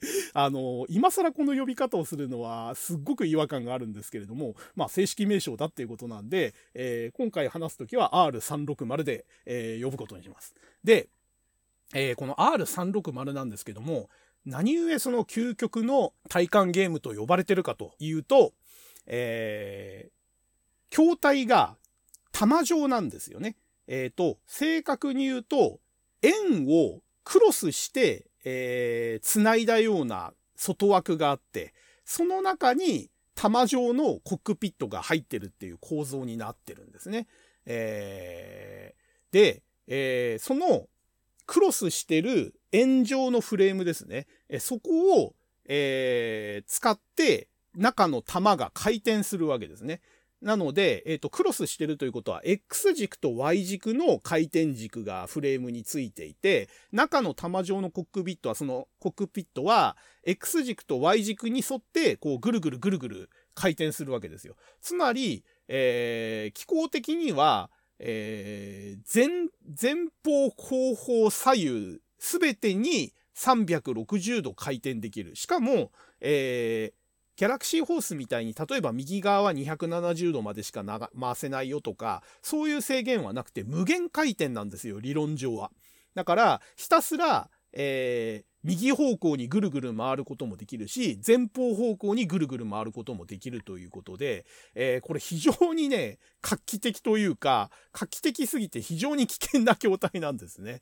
で、えー、これのね、えー、まあ、開発秘話がいろいろあって、えー、そもそもの原案はオーストラリアかなんかの、えー、アメリカだったかな？どっかの海外のメーカーがそういう機構のあの筐体を作ったっていう噂を聞きつけて、で、セガの、えー、同じようなあの筐体をちょっと構想してた人が、じゃあヒントになるかもしんないから見てこいって言われて、で、会社のお金で出張して、その筐体を実際に見に行ったらしいんですよね。で、見に行った結果、えー、まあ、全く同じものではないんだけれども、あ、このアイデアは使えるんじゃないかっていうことでヒントをもらって、で、えー、セガに帰ってきて、で、どうも、あの、実際に作って動いてたから、うちでもできそうだっていうんで、えー、開発に本格着手したという経緯で作られたマシンになるんですね。で、えー、これね、実際に完成して何台ぐらい売ったって言ったかな？150台くらい作られたっていう話で、で、えっ、ー、と、しかも一回こっきり初回生産で、えー、追加はやりませんよという、えー、条件で売り出した筐体になるんですね。だから全世界にね、え多分150台ぐらいしかないはずです。で、おそらく現在で動く筐体が残ってんのはもう10台もないんじゃないですかね。えー、そんぐらい貴重な筐体になります。で、えー、まあ、こういう限定生産ものかつ今までにない、えー、構造になってるということで、発売された当時の、えー、定価ですね、価格は1800万円という破格の価格で出てます。え当時高額すぎて買えないって言われてたギャラクシーホース2のデラックス筐体ですら300万とか、えー、そのぐらいのレベルだったはずなんで、えー、まさにその究極の体感ゲーム筐体の名にふさわしい、えー、究極の価格という感じですね。で、さすがに1800万では売れなかったみたいで、えー、実売はね、もうちょっと下げて1600万円ぐらいで売ってたんじゃないかというふうに言われてるようです。えー、ただ1600万でもめちゃくちゃ高いですよね。あのー、普通のビデオゲーム基盤が、まあ、20万とか30万だと考えたとしても、えー、それが50代とか60代買えちゃう値段ですから、えーこの筐体を入れたことによって、その普通のビデオ基盤で動くビデオゲームの50台分、60台分の売り上げを出せるかって言ったら、ちょっと難しいんじゃないかなって僕なんかは思っちゃいますね。で、まあその辺の収益性も考慮してか、えー、1プレイ料金は標準設定は500円に設定されてました。で、えー、これもね、当時としては異例で、えー、ギャラクシーフォース2とかが確か300円だか200円で設定されて高い高い言われてた時代なんで、1プレイ500円って言ったらもうこれはアーケードゲームというよりはアトラクションなんですよね、完全に。遊園地で遊ぶ料金っていう感じで、まあ、実際その筐体の1800万円っていう価格設定とか、1プレイ500円設定っていうのを考えるに、えー、まあ、販売側も、えー、ビデオゲームとかアーケードゲームの範疇では考えてなくて、これはアミューズメント施設に置くアトラクションなんだという感じで、えー、作って販売してたんじゃないかなという、えー、ところが、え見受けられます。で、さらにですね、この筐体、え価格もそうなんですけれども、えその筐体自体の重さとか、え動かす環境がめちゃくちゃ厳しくて、まず、えー、この R360 の総重量がですね、えー、一式セットで1.5トンです。えー、トンです。キロじゃないんです、もう。あの、えっ、ー、と、ギャラクシーフォース2とかですら1トン超えてなかったと思うんですよ。多分何百キロっていう単位だったと思うんですけど、ついにね、この R360 は1.5トンに達しちゃったんですね。で、1.5トンの筐体をまず置ける床の強度があるゲームセンターって個人のとこじゃ多分ほぼないんですよ。だから大手の経営してる、えー、大きいゲームセンターだとかアミューズメント施設ぐらいしか置けない。そんぐらいの重さですね。で、さらに、えっ、ー、と、分解してももうフレームの大きさとか玉状のコックピットっていうのは、あの、それ以上分解できない大きさなんで、まずドアが通らない普通のゲームセンターとかだと。で、当然設置する場所にもそんだけの、えー、広さ、大きさが必要なんで、えー、そこもないとダメということで、まず重さと大きさでもうすでに置ける場所が、えー、限定されていると。で、さらに、えこの筐体を動かすためには、200V の電源が必要ということで、えー、通常の 100V 電源のコンセントは使えないんですね。だから 200V の電源が使える専用の電源を用意しないといけない。コンセントを用意しないといけないっていうことで、えー、その消費する電力の面でもめちゃくちゃ置く場所が限定されるということですね。で、さらに、えー、先ほども言った通り、これ、あの、前にも横にも無限回転できる、あの、非常にリスキーな構造になってまして、あの、万が一故障した時に、えー、例えば、えー、中の人が、えー、真っ逆さまで宙吊りになって、頭を下にして、ずっとこう、あの、止まっちゃう可能性とかがあるわけですね。え、だそういった時のために、えー、まず必ずこのゲーム筐体を運用するときは、1000人スタッフを1人、えー、常時つけないといけないという決まりになってたんですね。で、これは、安全面でもちろんつけなきゃいけないっていうのが一つと、えー、法律上、えー、そういうふうにしないといけないような、まあ、あの内容だっていうことで、要は一人で遊ばせるアーケードゲームではなくて、これはやっぱりアトラクションの扱いなんですよね。あの、ジェットコースターとか、えー、観覧車でもそうですけれども、必ず不慮の、えー、事態が起きた時に対応するために、1000人のスタッフがその、遊戯施設にはつけることが義務付けられてるわけですよ。で、まさにこの R360 っていうのはそれと同じ扱いになっていて、えー、最低1人のスタッフを常駐させろと。お客がいてもいなくても、お客が遊ぶ時には必ず一人あの、スタッフが常に監視をして何かあったらすぐ対応するようにっていうのが、えー、もう強制されてたんですね。義務付けられてたんですね。ここの時点でもさらにハードルが高まるわけですよ。ただでさえ場所もせ、あの、使うお金も高い、大きさもめちゃくちゃ大きい。えー、それに加えて、えー、お店の店員が一人ここにぴったりくっついてないといけないっていうね、非常にもう、なんて言うんですか、ハードルが高い、お店側からすると。そこまでして、これ、入れて、どんだけの人が遊んでくれるのかっていう非常に不安しかない、あの、条件がずっと続いてるんですよね。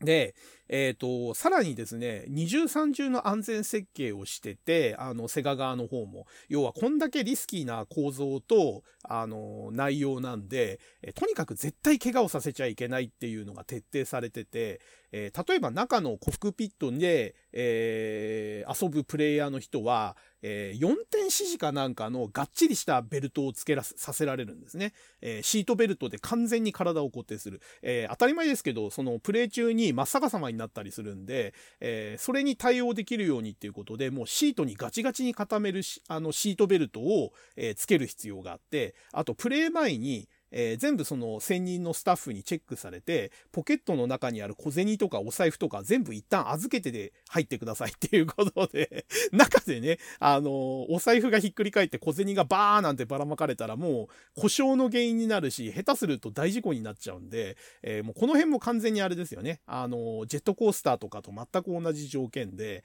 えもう遊ぶ前にもういろいろとにかくチェックされて、二重にも三重にも安全対策が設けられてると。で、さらにとどめには、あの、ゲームコックピット内に非常停止ボタンっていうのが設けられてて、で、当然外にも設けられてて、えー、プレイヤーが、え自分でもうこれは危ないとか無理だとか限界だって思った時にそのボタンを押すことで強制的にゲームを終了して、えー、停止することができるっていう機構が、えー、作れ作られてたんですね。で、さらに外部のその専任の店員が押せるように非常停止ボタンがあって、これも外部から、えー、判断して、え止めなきゃいけないと判断したら即そのボタンを押すと、え筐体が停止すると。えー、いうことで、えー、これだけね、安全対策をとって、えー、発売した筐体とえいうことになります。えところがですね、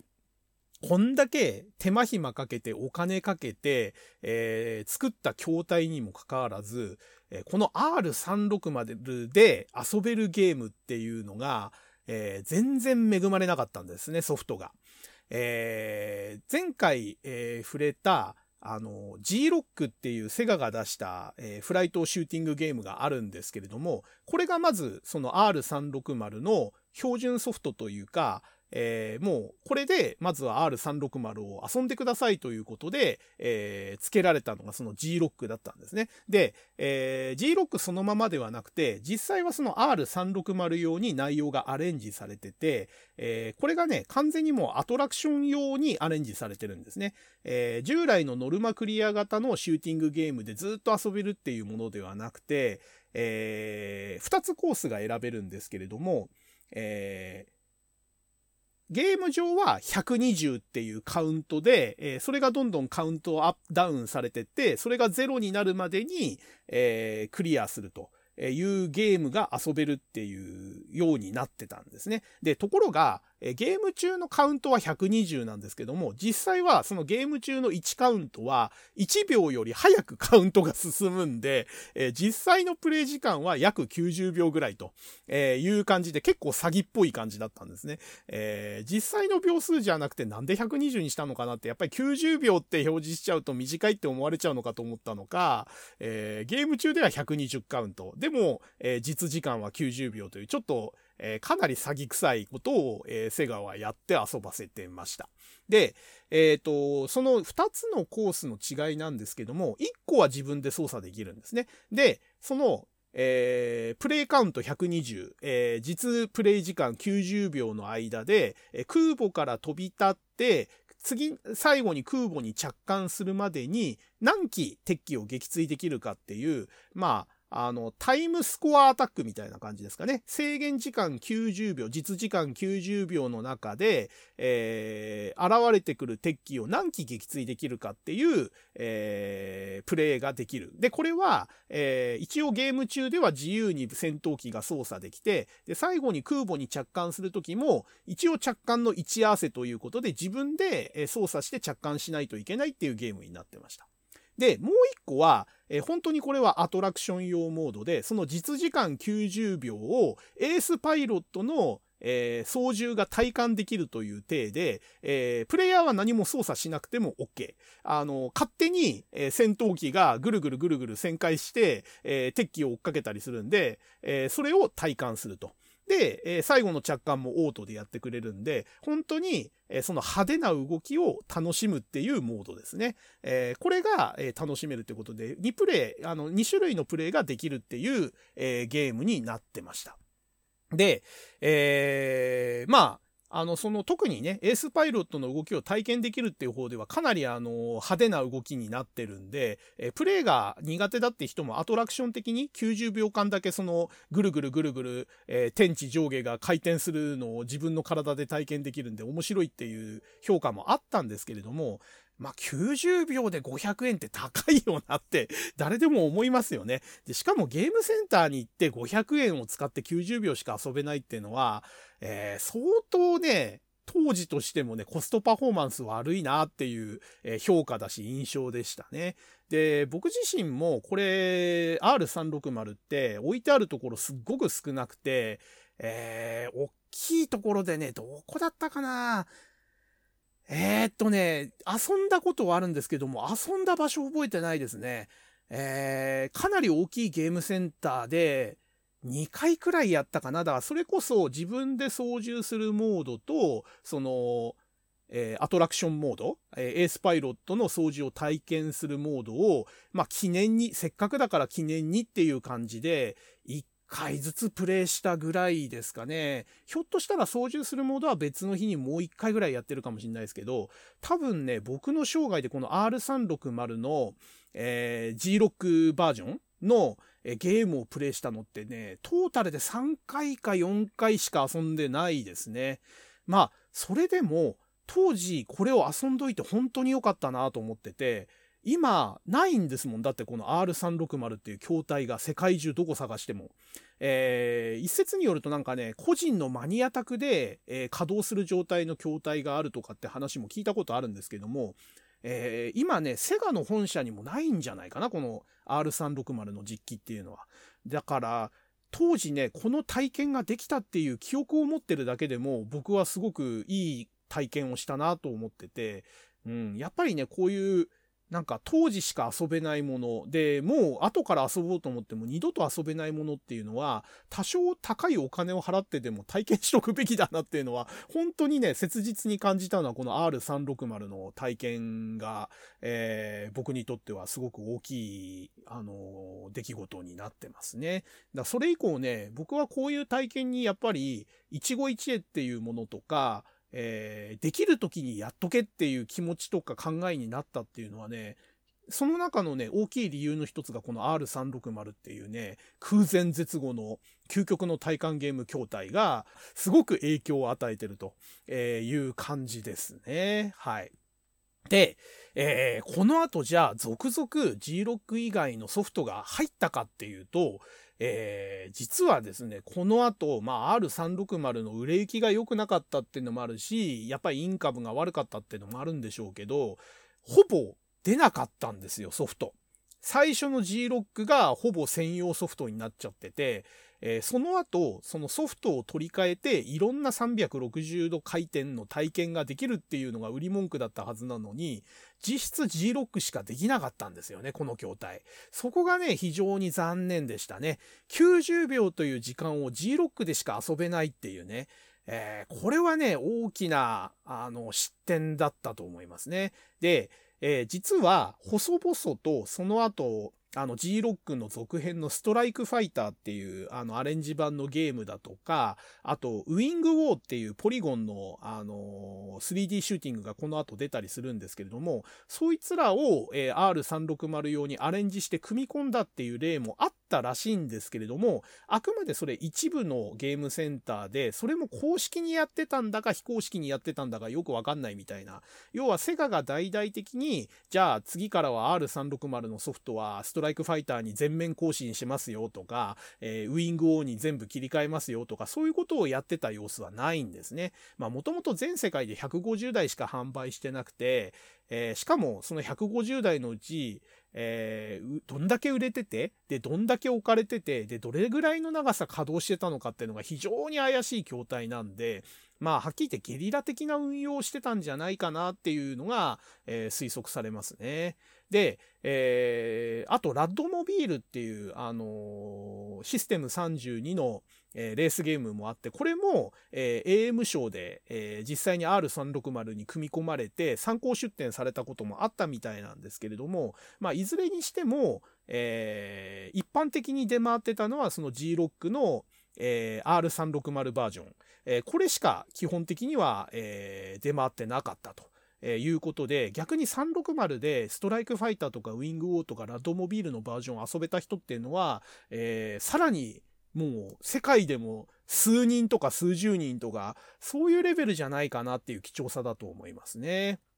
うん、僕もね、ウィング王の360バージョンとか遊びたかったですね。ウィング王ね、非常に僕大好きなゲームで、えー、ずっとね、あの、セガ系のハードに移植されないかなって思ってて、ついぞ移植移植されてないっていう残念なタイトルなんですけれども、えー、そういう意味ではね、この R360、もうちょっとね、あの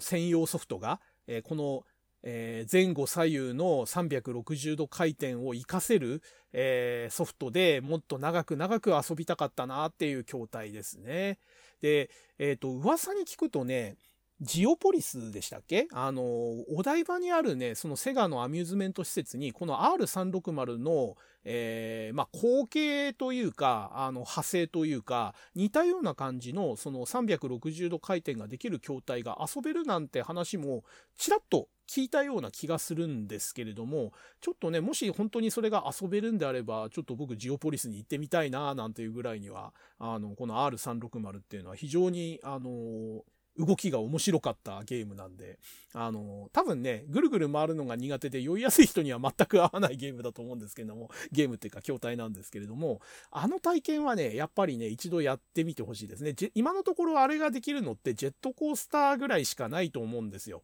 で、しかもあれって、やっぱり、あのー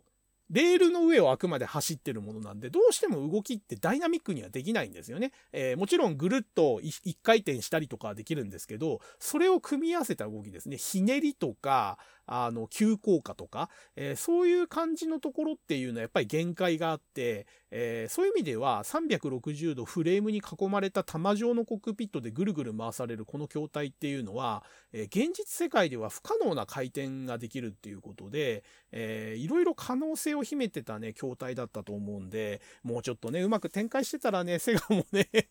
あのー、もうちょっとメジャーになれてたのかなっていう感じはしますね。はい。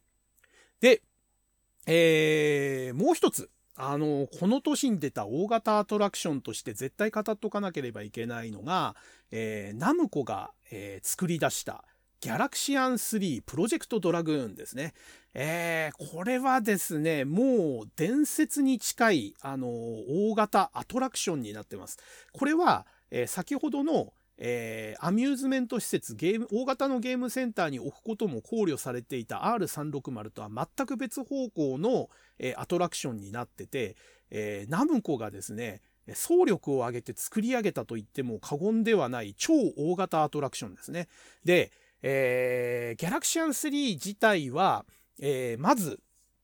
初代というか最初のアトラクションは、えー、当時イベントで、えー、開かれてた大阪の花の博覧会っていうのがあったんですね。えー、通称花博っていうイベントなんですけども、そこの、え目玉アトラクションの一つとして、えナムコが、え博覧会に出展したアトラクションになります。で、えー、その後ですね、花博が終了した後、えー、そのアトラクションっていうのは、ナムコが経営する遊園地であるナムコワンダーエッグに、えー、移設されまして、で、えしばらくそのワンダーエッグで遊べる状態で稼働してました。で、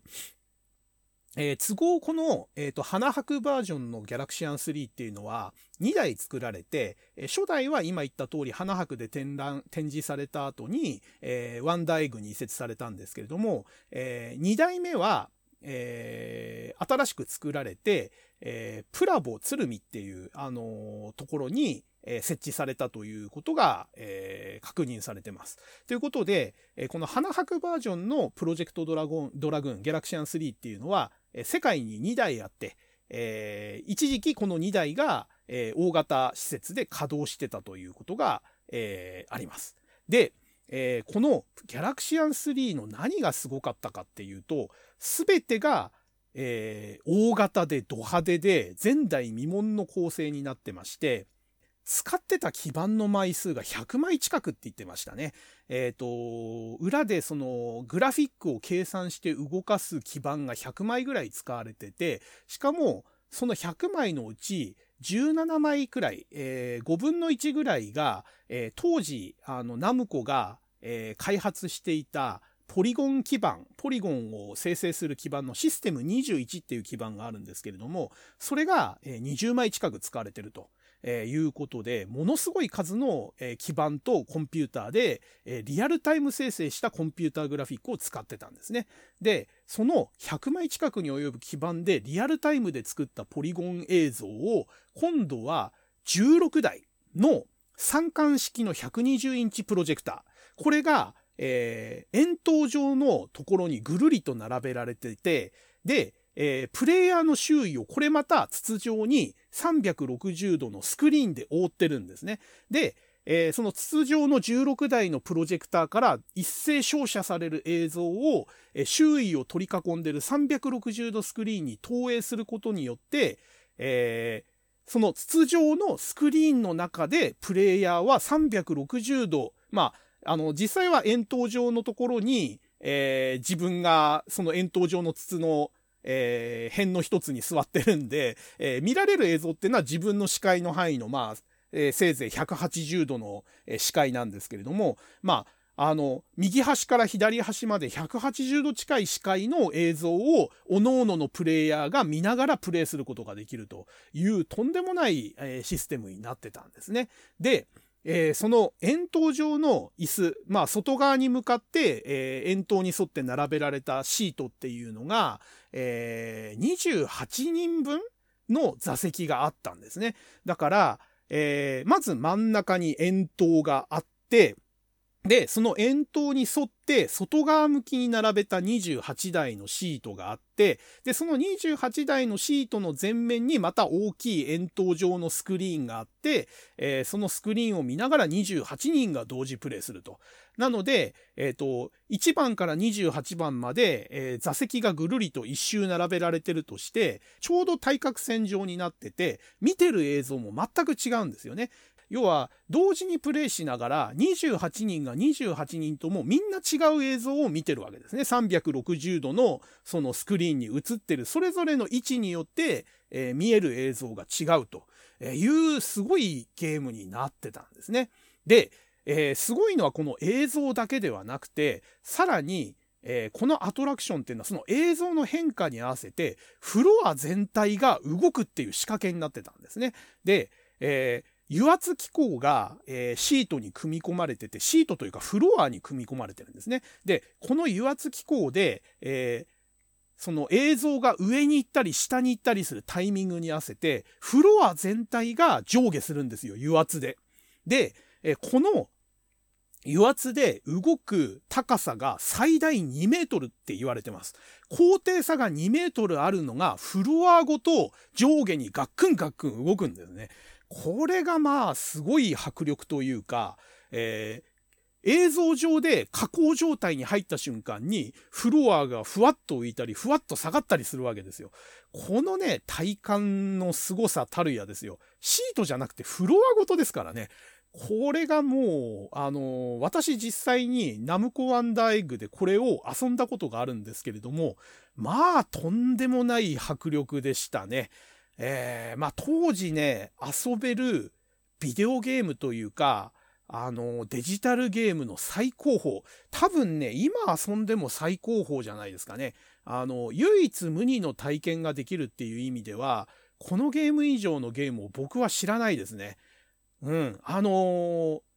プレイの規模に、もう28人同時プレイっていうその規模もそうですし、遊ばせる体験ですね。その目の前に360度広がってる映像が、座ってるシートによって全く違う映像がそれぞれに見えてるっていうこの凄さ。で、それに加えて、ダイナミックに上下稼働する、えー、その油圧機構ですよ。そのアトラクションのその動き。これが音楽と映像と動きが全部シンクロして動くっていうね、とんでもないアトラクションでしたね、これは。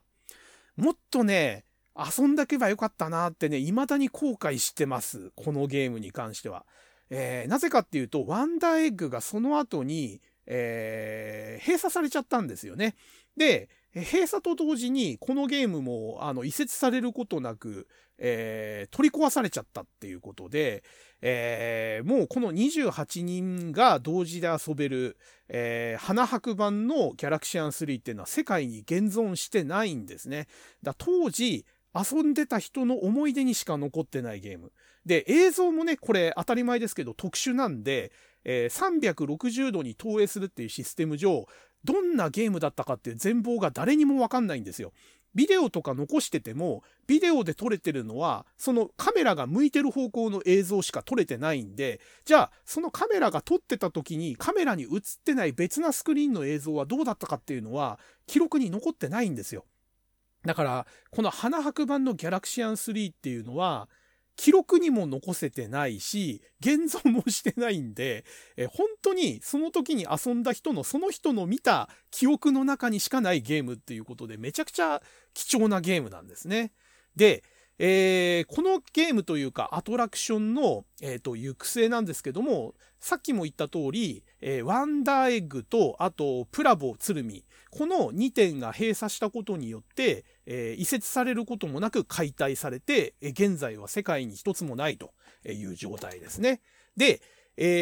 さすがにですね、この28人版バージョンっていうのは、お金もべらぼうに高いし、置ける条件っていうのがめちゃくちゃ限定されてる。当たり前ですよね。あの、フロアごと油圧装置で2メートル動くなんていう、あの、アトラクション置ける場所なんてそうそうないんで、えー、その後ですね、あの若干小型化された改良版っていうのが、えー、1991年に作られます。で、これは、えー、プレイ人数の規模を28人から16人に縮小したもので、で、えっ、ー、と、席も、あの、フロアの油圧式も、えっ、と、変更になって、えプレイヤーの席2人分ですね。2つのシート、1セットで、そのシートが、え動くと。えー、いう感じですね。で、さらに、えー、その動く部分も油圧機構ではなくなってて、で、可動範囲も2メートルなんて全然動かない、あの、本当に陽動するですね、ぐらぐらガクガク動くと。いうのを、えっ、ー、と、16人分のシートが2、あの、2人分ずつなんで、いや、8箇所、えー、そのガクガク動くような機構が、えー、組み込まれた、え構造になってると。いう16人版っていうのが作られて、えこれがですね、えっ、と、そのナムコの系列のアトラクション施設ですね、えっ、と、プラボ千日前店とか、え国内の数カ所に、え設置されたということで、え少なくとも、え何台か作られたということが確認されているものですね。で、えー、そういう感じで人数も縮小して稼働部分も、えー、かなり、えー、ダウングレードした上でさらに映像部分も変わってます。えっ、と全部リアルタイムで、え生成して映してた、えものですね、えを、え背景はあの、要は変化がない部分ですね。えー、常に毎回同じ映像が流れる部分は、えー、プリレンダリングで作った、えー、映像をレーザーディスクに収録して、背景の映像はレーザーディスクで、えー、流すと。で、えー、敵を破壊したり弾を撃ったりっていう部分ですね。プレイするたんびに毎回変化する部分に関して、えー、あと壊せるものとか、えー、そういうものに関してはリアルタイムで生成したポリゴンを、えその LD でレーザーディスクで流してる背景に合成して映すという方式に、え変更してます。で、えー、花博バージョンの、えー、ギャラクシアン3も、花博の展示まではリアルタイム生成だったんですけども、えー、そこの展示が終了して、えー、ワンダーエッグに移設する際に、えー、同じように映像方式を、えー、全部リアルタイムで生成する方式から背景を、えー、レーザーディスク方式で壊せる動かせるオブジェクトを、えー、リアルタイム生成のポリゴン映像で作ってそれを、えー、合成して映すという方式に変えたそうです。えー、なので、えー、本当の意味で、えー、全部リアルタイム生成版で遊べたのは花博バージョンのみとえー、いうことですね。で、花博から移設され、かつもう1台作られた、えー、28人プレイバージョンの映像は、えー、基本的にこの、えー、改良型の16人版と同じで、えー、背景がレーザーディスク、えー、動く部分がポリゴンの合成映像という風になってるので、え、僕がそのワンダーエッグで遊んだのもこの合成映像バージョンということになります。はい。で、えー、この16人バージョンになると、えー、遊べる場所も、えー、2箇所じゃなくて全国数箇所になったので、まあ、16人バージョンを遊んだ方も何人か、えー、まあ、ブラジルの向こうで聞いてる方も、おう、私遊んだことあるよって人もいるかもしんないですね。はい。で、えー、さらにですね、えっ、ー、と、この、えー、16人バージョンを元にして、えー、同じ年にですね、スターブレードっていう、あの、一人用アーケードゲームが、えー、作られます。えー、これ多分、あの、91年のゲームの話をするときに改めて語るんで、ここではあんまり触れませんけれども、え要はその、同じギャラクシアン3のストーリーと世界観をモチーフにして、えー、一人プレイでゲームセンターで遊べるバージョンにまで落とし込んだのが、えー、このスターブレードというゲームになります。で、えー、さらに2年後、えー、1993年にですね、えー、このギャラクシアン3プロジェクトドラグーンをそのまま、えー、ゲームセンターで遊べる、えー、ところまでダウングレードしたのが、えー、ギャラクシアン3プレプロジェクトドラグーンシアター6という大型筐体になります。で、こちらは、えー、さらにプレイ人数を6人まで狭めた上で、えー、もう円筒型ではなくて、完全にあの、えー、前方に、えー、大型の横画面ワイドスクリーンにした上で6人が横並びになって遊ぶというゲームになってます。で、可動部分とかも一切なくて、えー、超ワイド画面に展開される、えー、ところに6人が並ばって、えー、プロジェクトドラグーンのストーリーに沿って、えー、キャノンシードを破壊しに行くとえいうゲームとして、え、ゲームセンターにおけるアトラクション筐体としては最大級の、え、それこそ R360 より全然大きいですね。え、もうミニシアターみたいな大きさの、え、筐体として、え、こちらが発売されて、え、ギャラクシアン3をね、遊んだっていう方は、これで遊んだ人が多いんじゃないですかね。シアター6バージョンが、えー、一番、まあ、あの、アクセスしやすいというか、えー、普及したタイプというか、バージョンになるのかな、という感じですね。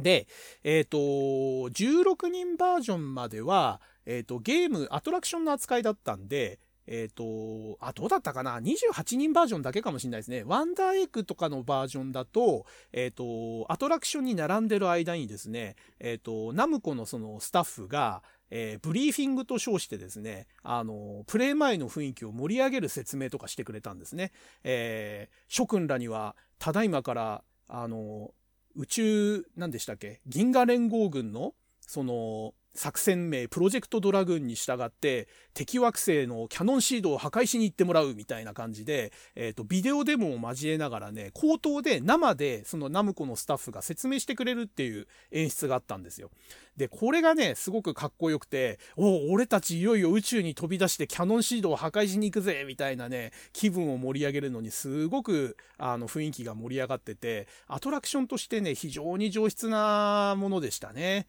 で、えっ、ー、と、シアター6の方はね、あの別に1000人のスタッフとかもついてなかったんで、えー、そういうあの説明もなかったんですけれども、えー、ナレーションがね、あのすごくやっぱりよく入るゲームで、えー、館長という体で、あの、状況説明がいろいろ入るんですね。オペレーターと、えっ、と、なんかその、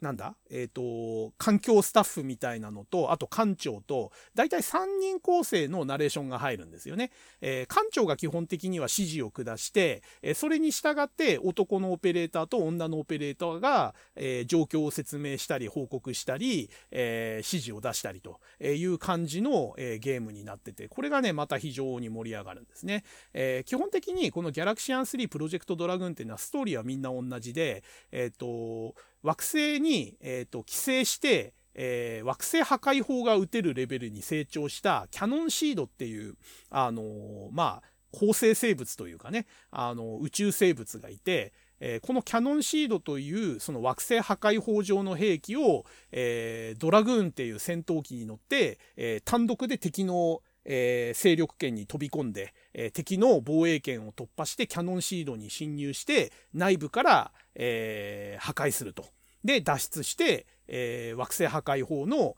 えー、発射を阻止するというゲームになってて、まあ、毎回毎回ストーリー同じで、全部通して遊んでも10分ないんですよね、多分ストーリー自体は。ただね、非常にその盛り上げ方が、あの、緻密ですごくよくできてたゲームで、えー、これはね、本当に一度遊んでほしいですね。で、あの、まあ、当然その16人バージョンも今全部、えー、稼働は終了してて、現存は多分これもしてないんじゃないですかね。で、シアター6も、えー、それなりに出回り良くて、僕なんかよくあの大学があったあの、多摩センター、最寄りの駅のね、多摩センターの、えー、ゲームセンターに設置してあったんで、よくそこでやってたんですけれども、こちらもね、現在稼働してるのは世界中でもほぼなくて、えっ、ー、と、たまにね、埼玉のレトロゲーム博物館みたいな、あの、イベントやってる、あのー、団体があって、そこが、えー、定期的にあのシアター6を無料で遊ばせるっていうイベントをやってるんで、で、僕もね、息子連れて2回ぐらい行きました、そのイベント。で、えー、もうね、レーザーディスクが壊れちゃってるんで、えそこの団体がね、レーザーディスクの画像をハードディスクに動画形式で落とし込んで、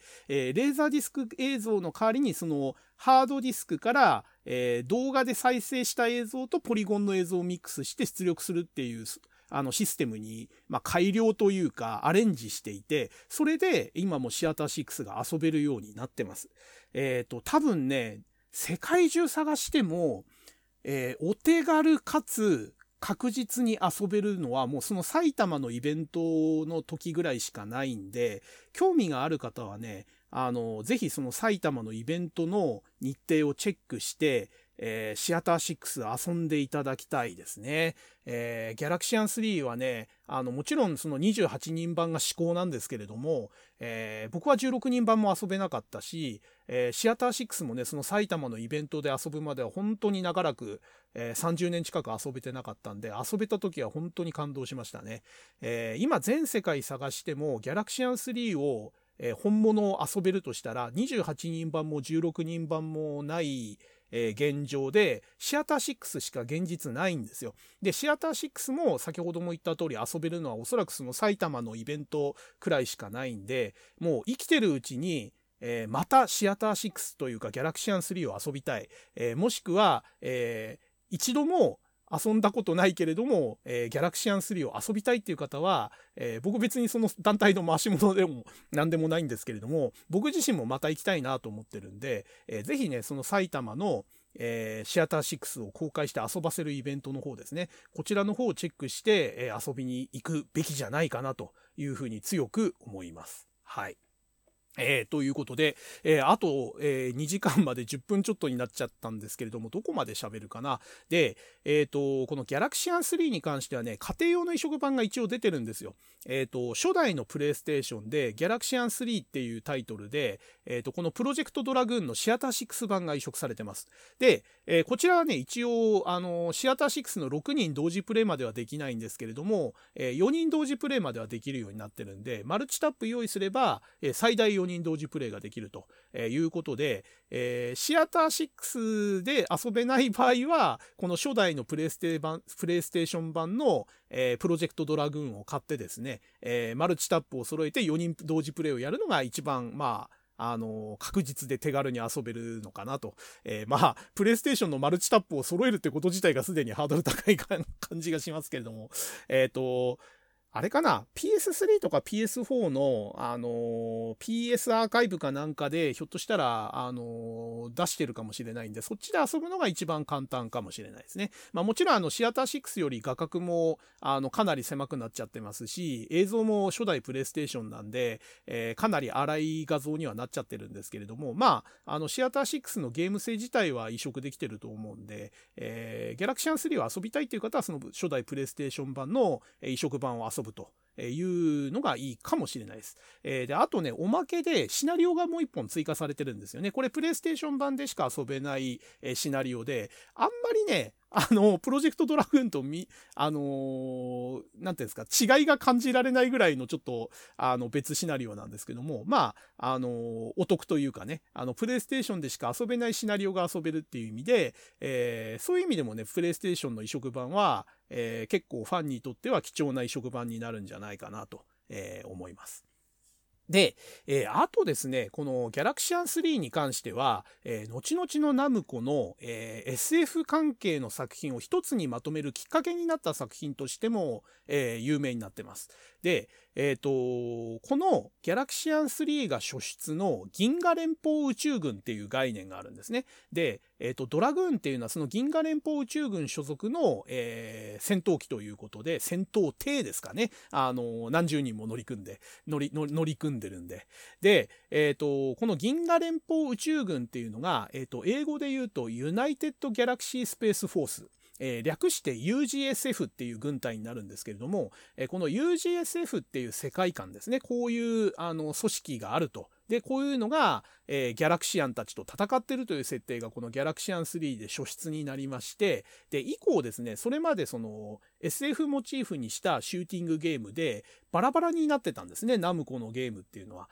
あの、基本的にギャラクシアンシリーズっていうのがあって、一応ギャラクシアンシリーズの中は世界観が繋がっていてっていう話はあったんですけれども、えー、そのギャラクシアンシリーズの中でも、えー、自分の軍隊ですね、宇宙軍の名前の呼び方がまちまちだったりして、シリーズとして繋がってながらは統一感がなかったんですね。えー、ところが、このギャラクシアン3が出たことによって、じゃあ一旦このギャラクシアン3を契機にして、この少なくともギャラクシアンシリーズだけでも世界観を統一してまとめようよという動きになって、えー、それで、えー、この UGSF という、えー、銀河連邦宇宙軍という設定を、えー、元に、えー、いろんな作品をこう、えー、系統づけるというか紐づけるっていう動きが出たんですね。で、えっ、ー、と、これまでの作品の、えー、SF 設定をまとめていくと、えー、まずですね、えー、ギャプラスっていう1984年のゲームですね。ここで初めてその自軍の名前が出てくるんですね。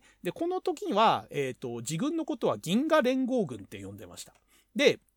その後、翌年に出た1985年の、ファミコンで出たスターラスターですね。で、ここで、出てきた軍が銀河連邦軍ですね。で、えー、さらに、えー、ギャプラスの続編として出た1988年のギャラガ88ですね。これ、あの、ギャラクシアンシリーズの系譜ですけれども、えー、ここで、え、さらにまた銀河連邦軍ということで、一応スターラスターと同じ読み方で、え、自軍が呼ばれたと。はい。で、えー、先ほど出た1990年の、えー、国際花と緑の、えー、博覧会に出展されたアトラクションですね。花博に出た、えー、ギャラクシアン3。えー、ここでの呼び方が、えー、銀河連邦防衛軍っていうことで、えー、まだここでも、えー、名前が結構ブレてるんですね。で、えー、その翌年に出た、えー、ギャラクシアン3の縮小一人プレイ版、スターブレードですね。ここで、えー、銀河連邦宇宙軍という名称がようやく出てきて UGSF という名称が出てきます。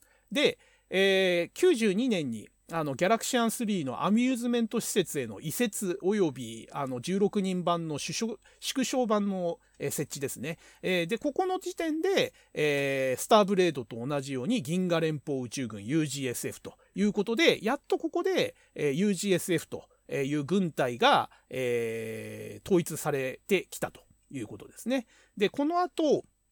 えー、さらに1994年にサイバーコマンドというポリゴンの、えー、シューティングゲーム、3D シューティングが出るんですけども、えー、これがですね、えっ、ー、と、UGSF という同じ、全く同じ軍隊の、え、部隊であるよと。え、いうことが設定されて、で、その後、え、家庭用のプレイステーションで出たスターイクシオンっていう作品ですけれども、え、こちらの方がですね、え歴代のナムコの SF ゲームの機体だとか敵が出てくるゲームとして話題になったんですけども、えそこでも UGSF という形で自軍の名前は銀河連邦宇宙軍ですよというふうに統一されていくんですね。で、さらに同じ年に出た、えー、ミスタードリラーというアクションゲームがあるんですけども、アクションパズルゲームですかね。えー、こちらの方も実はですね、えー、SF 要素はあんまないんですけれども、えー、中に出てくる、えー、そのミスタードリラーと呼ばれる、えー、主人公の堀進君の母親が、えー、実はそのバラデュークに出てくる、えー、主人公が母親ですよと いう設定になったりして、で、その、えー、母親が所属してたのが、えー、UGSF の舞台ですよと、一部舞台の一つですよという設定にこの辺でなってくんですね。で、えー、堀進の父親の堀泰造っていうのも、実はこれディグダグの主人公で、え、ディグダグ自体も実は UGSF 所属の公兵だったんだよみたいな、え、設定がこの辺でどんどんどん追加されていくと。で、えー、さらに、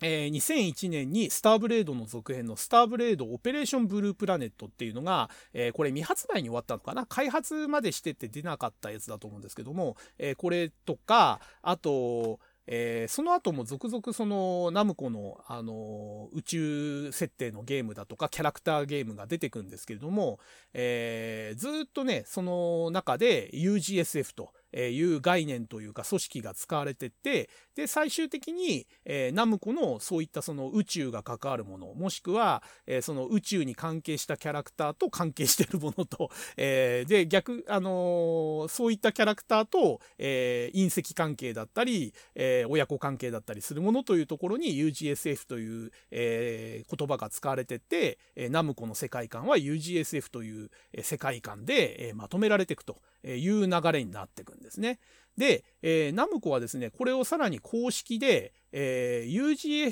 UGSF シリーズとして、えー、年表化して、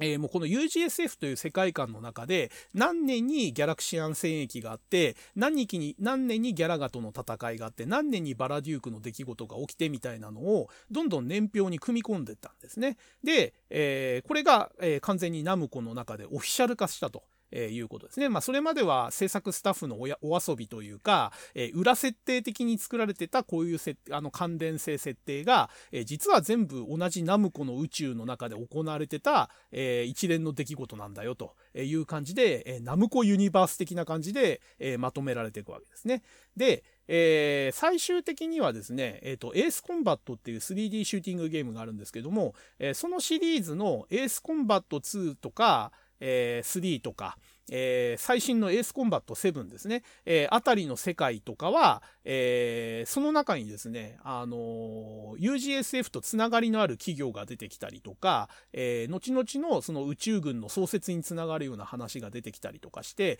え UGSF シリーズの中の一つとしてもう組み込まれてしまってるという感じですね。で、僕は未プレイなんで、あの、聞いただけの話なんですけども、エースコンバットシリーズの中でも、エースコンバット3っていうのが、えかなりあの未来の話ということで、えー、UGSF のあの時間軸と基本的に同じ世界観で作られてるというような話も、え、ちょっと聞いてますね。で、全く関係ないんですけども、リジレーサーとかにも、えー、企業の看板とかにその UGSF 関連の企業が出てきたりとか、まあ、半分お遊びなんでしょうけど、そういった感じで、えっ、ー、と、ナムコの世界観、えー、ゲーム同士のつながりを、この UGSF という概念がつないでいくという、えー、きっかけになったゲームとして、このギャラクシアン3があると、えー、いうことですね。はい。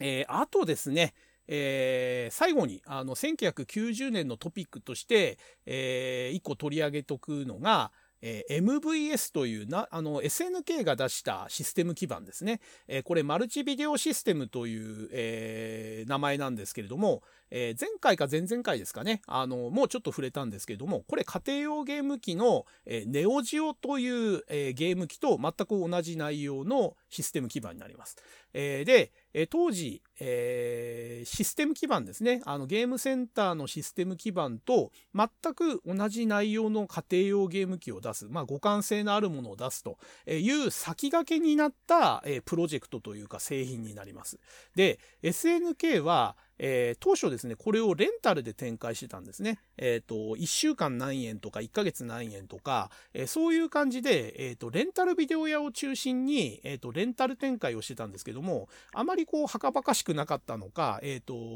ユーザーからの要望があったのか、レンタルっていう形態をやめて、途中から、あの、販売、普通に、あの、お金で買えるような形で、え一般販売をするようになったっていうのがあって、で、えー、このネオジオというか MVS というか、このシステム基盤で出されたゲームって当初ね、え、ー、と、地味でね、あんまりヒットしなかったんですよ。ところが、えー、1991年に、え出た画廊伝説ですね。この辺りから人気が上がってって、で、えー、まあ、あの、91年の話をするときに取り上げることになりますけれども、えー、対戦格闘ゲームのブームが来たのに乗って、えー、画廊伝説2とか竜子の剣とかを出し始めてから爆発的に売れるようになったんですね。で、えー、当時アーケードゲームと同じクオリティで遊べる家庭用ゲーム機っていうのは存在してなくて、このネオジオが初めてだったんですね。えー、ゲームセンターの基盤と互換性があって、全く同じと言っていいものですね。もうほぼ同じ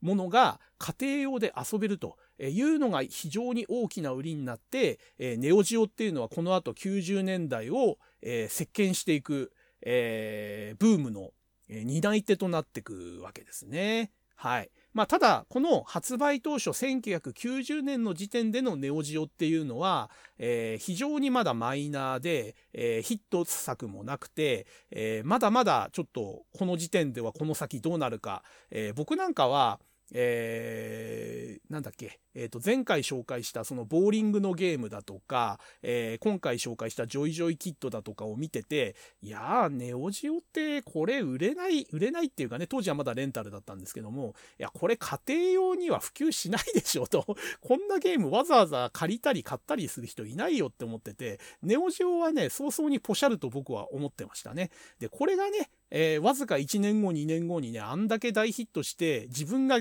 最終的には購入することになるハードとは、この1990年当時は全く思っていませんでした。はい。ということで、えー、大体2時間ぐらい経ったんで、そろそろ終わりにしますけれども、えー、今日時間があれば喋ろうと思ってた、そのゲームミュージックバンドですね。このブームがちょうど90年ぐらいがやっぱりピークなんですけれども、えー、これに関してはゲームミュージックの話、もしくはゲームミュージックバンドの話をテーマにしたときに、えー、別枠で取り上げましょう。えー、一言触れとくと、えー、いろんなメーカーからバンドブームに乗って、あとゲームミュージックの盛り上がりに合わせて、各メーカーがバンドを出してたんですね、当時。えー、カプコンのアルフライラワーライラだとか、えー、コナミのコナミクケーハークラブだとか、えー、あと、我らがセガの SST バンドとかですね、えー、ゲームミュージックバンドがいっぱい出てて、で、この1990年くらいに、えー、初めてライブコンサートというか、えそういったイベントをして、え大いに盛り上がった年だということで、えゲームミュージックブームもね、この年ぐらいが多分ね、ピークぐらいですね。で、この後もゲームミュージックイベントっていうのはずっと続くようになって、しばらくブームは続くんですけれども、まあ、やっぱりバブル経済の絶頂期だったっていうのもあって、この90年ぐらいがやっぱり売上的にも盛り上がり的にもピークだった時期なのかなという感じがするので、まあトピックとして触れておきます。はい。で、えー、冒頭で触れたように、一応今回で、えー、20世紀のアーケードゲームの歴史を語るは、一旦終わりにしようと思います。で、えー、まあ理由はね、冒頭で述べた通り、一応ここで一つの区切りっていうのがあるんですよね。えー、20世紀の残りの10年っていうのは対戦格闘ゲームブーム一色になったのと、えー、あとポリゴンゲームが全盛になって、それまでの、えー、2D スプライト表示のゲームが、え、どんどんどんどん脇役になっていくということで、で、音楽も FM 音源とかの、えー、いわゆるゲームミュージック的な音楽が廃れていって、えー、PCM 音源だとか、えー、そういったものが中心になってもう生の楽器とほとんど変わんない音楽になっちゃって、えその辺もねあのー、ガラリと変わってしまう年代なんですね。91年以降っていうのは。なので、えー、ちょっとね、91年以降は時間を置いて、またちょっと別なタイミングで、え再開するということで、今回で一旦ちょっとこのテーマは、えー、終わりにしたいかなと思います。で、えー、90年っていうね、年のゲームシーン、アーケードゲームシーンを総括すると、え、先ほどもちょっと言いましたけど、僕は停滞っていう言葉がぴったりかなと思うんですよ。えー、一つは、えー、80年代の初頭ぐらいからこの90年まで10年くらい続いてたビデオゲームの発展とか、えー、拡大っていうのが限界点に達した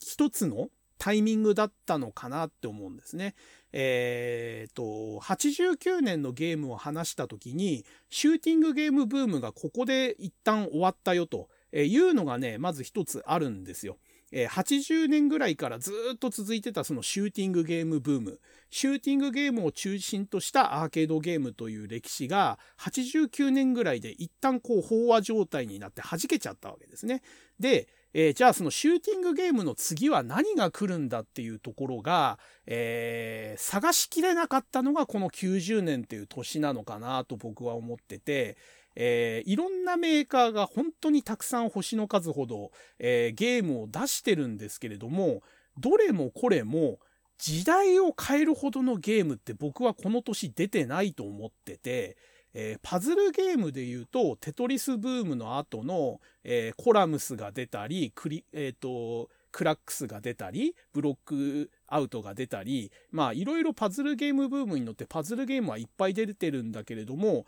どれも歴史を変えるってほどのゲームではないんですよね。あくまで派生ゲームであったり、アレンジであったり、えー、なんかね、小粒なんですよ。で、前年の、まあ、グラディウス3とかで、えー、弾けてしまったシューティングバブルですね。その後に出た横スクロールシューティングとか縦スクロールシューティング。こちらも相変わらず出続けてるんですけれども、まあ、ライデンとかパロディウスだのヒットはあったんですけれども、じゃあこれらが、えー、それまでのゲームを革新的に変えるほどの画期的なゲームだったかっていうと、僕はそれも違うなと思ってて、それまでの縦スクロールシューティングとか横スクロールシューティングのあくまで延長上にあるゲームで、えー、革新的では全然ないと思うんですよね。やっぱりこれらのゲームも、あのー、洗練されて遊べる出来にはなってるけれども、じゃあ、歴史を変えるほどの革新的なゲームかって言ったら全然そんなことはないと僕は思ってて、そういう意味でもやっぱりシューティングも小粒と。で、えー、ベルトスクロールアクションとか横スクロールアクション、えー、こちらの分野にしても、この年っていうのは本当にヒット作が出てないというか、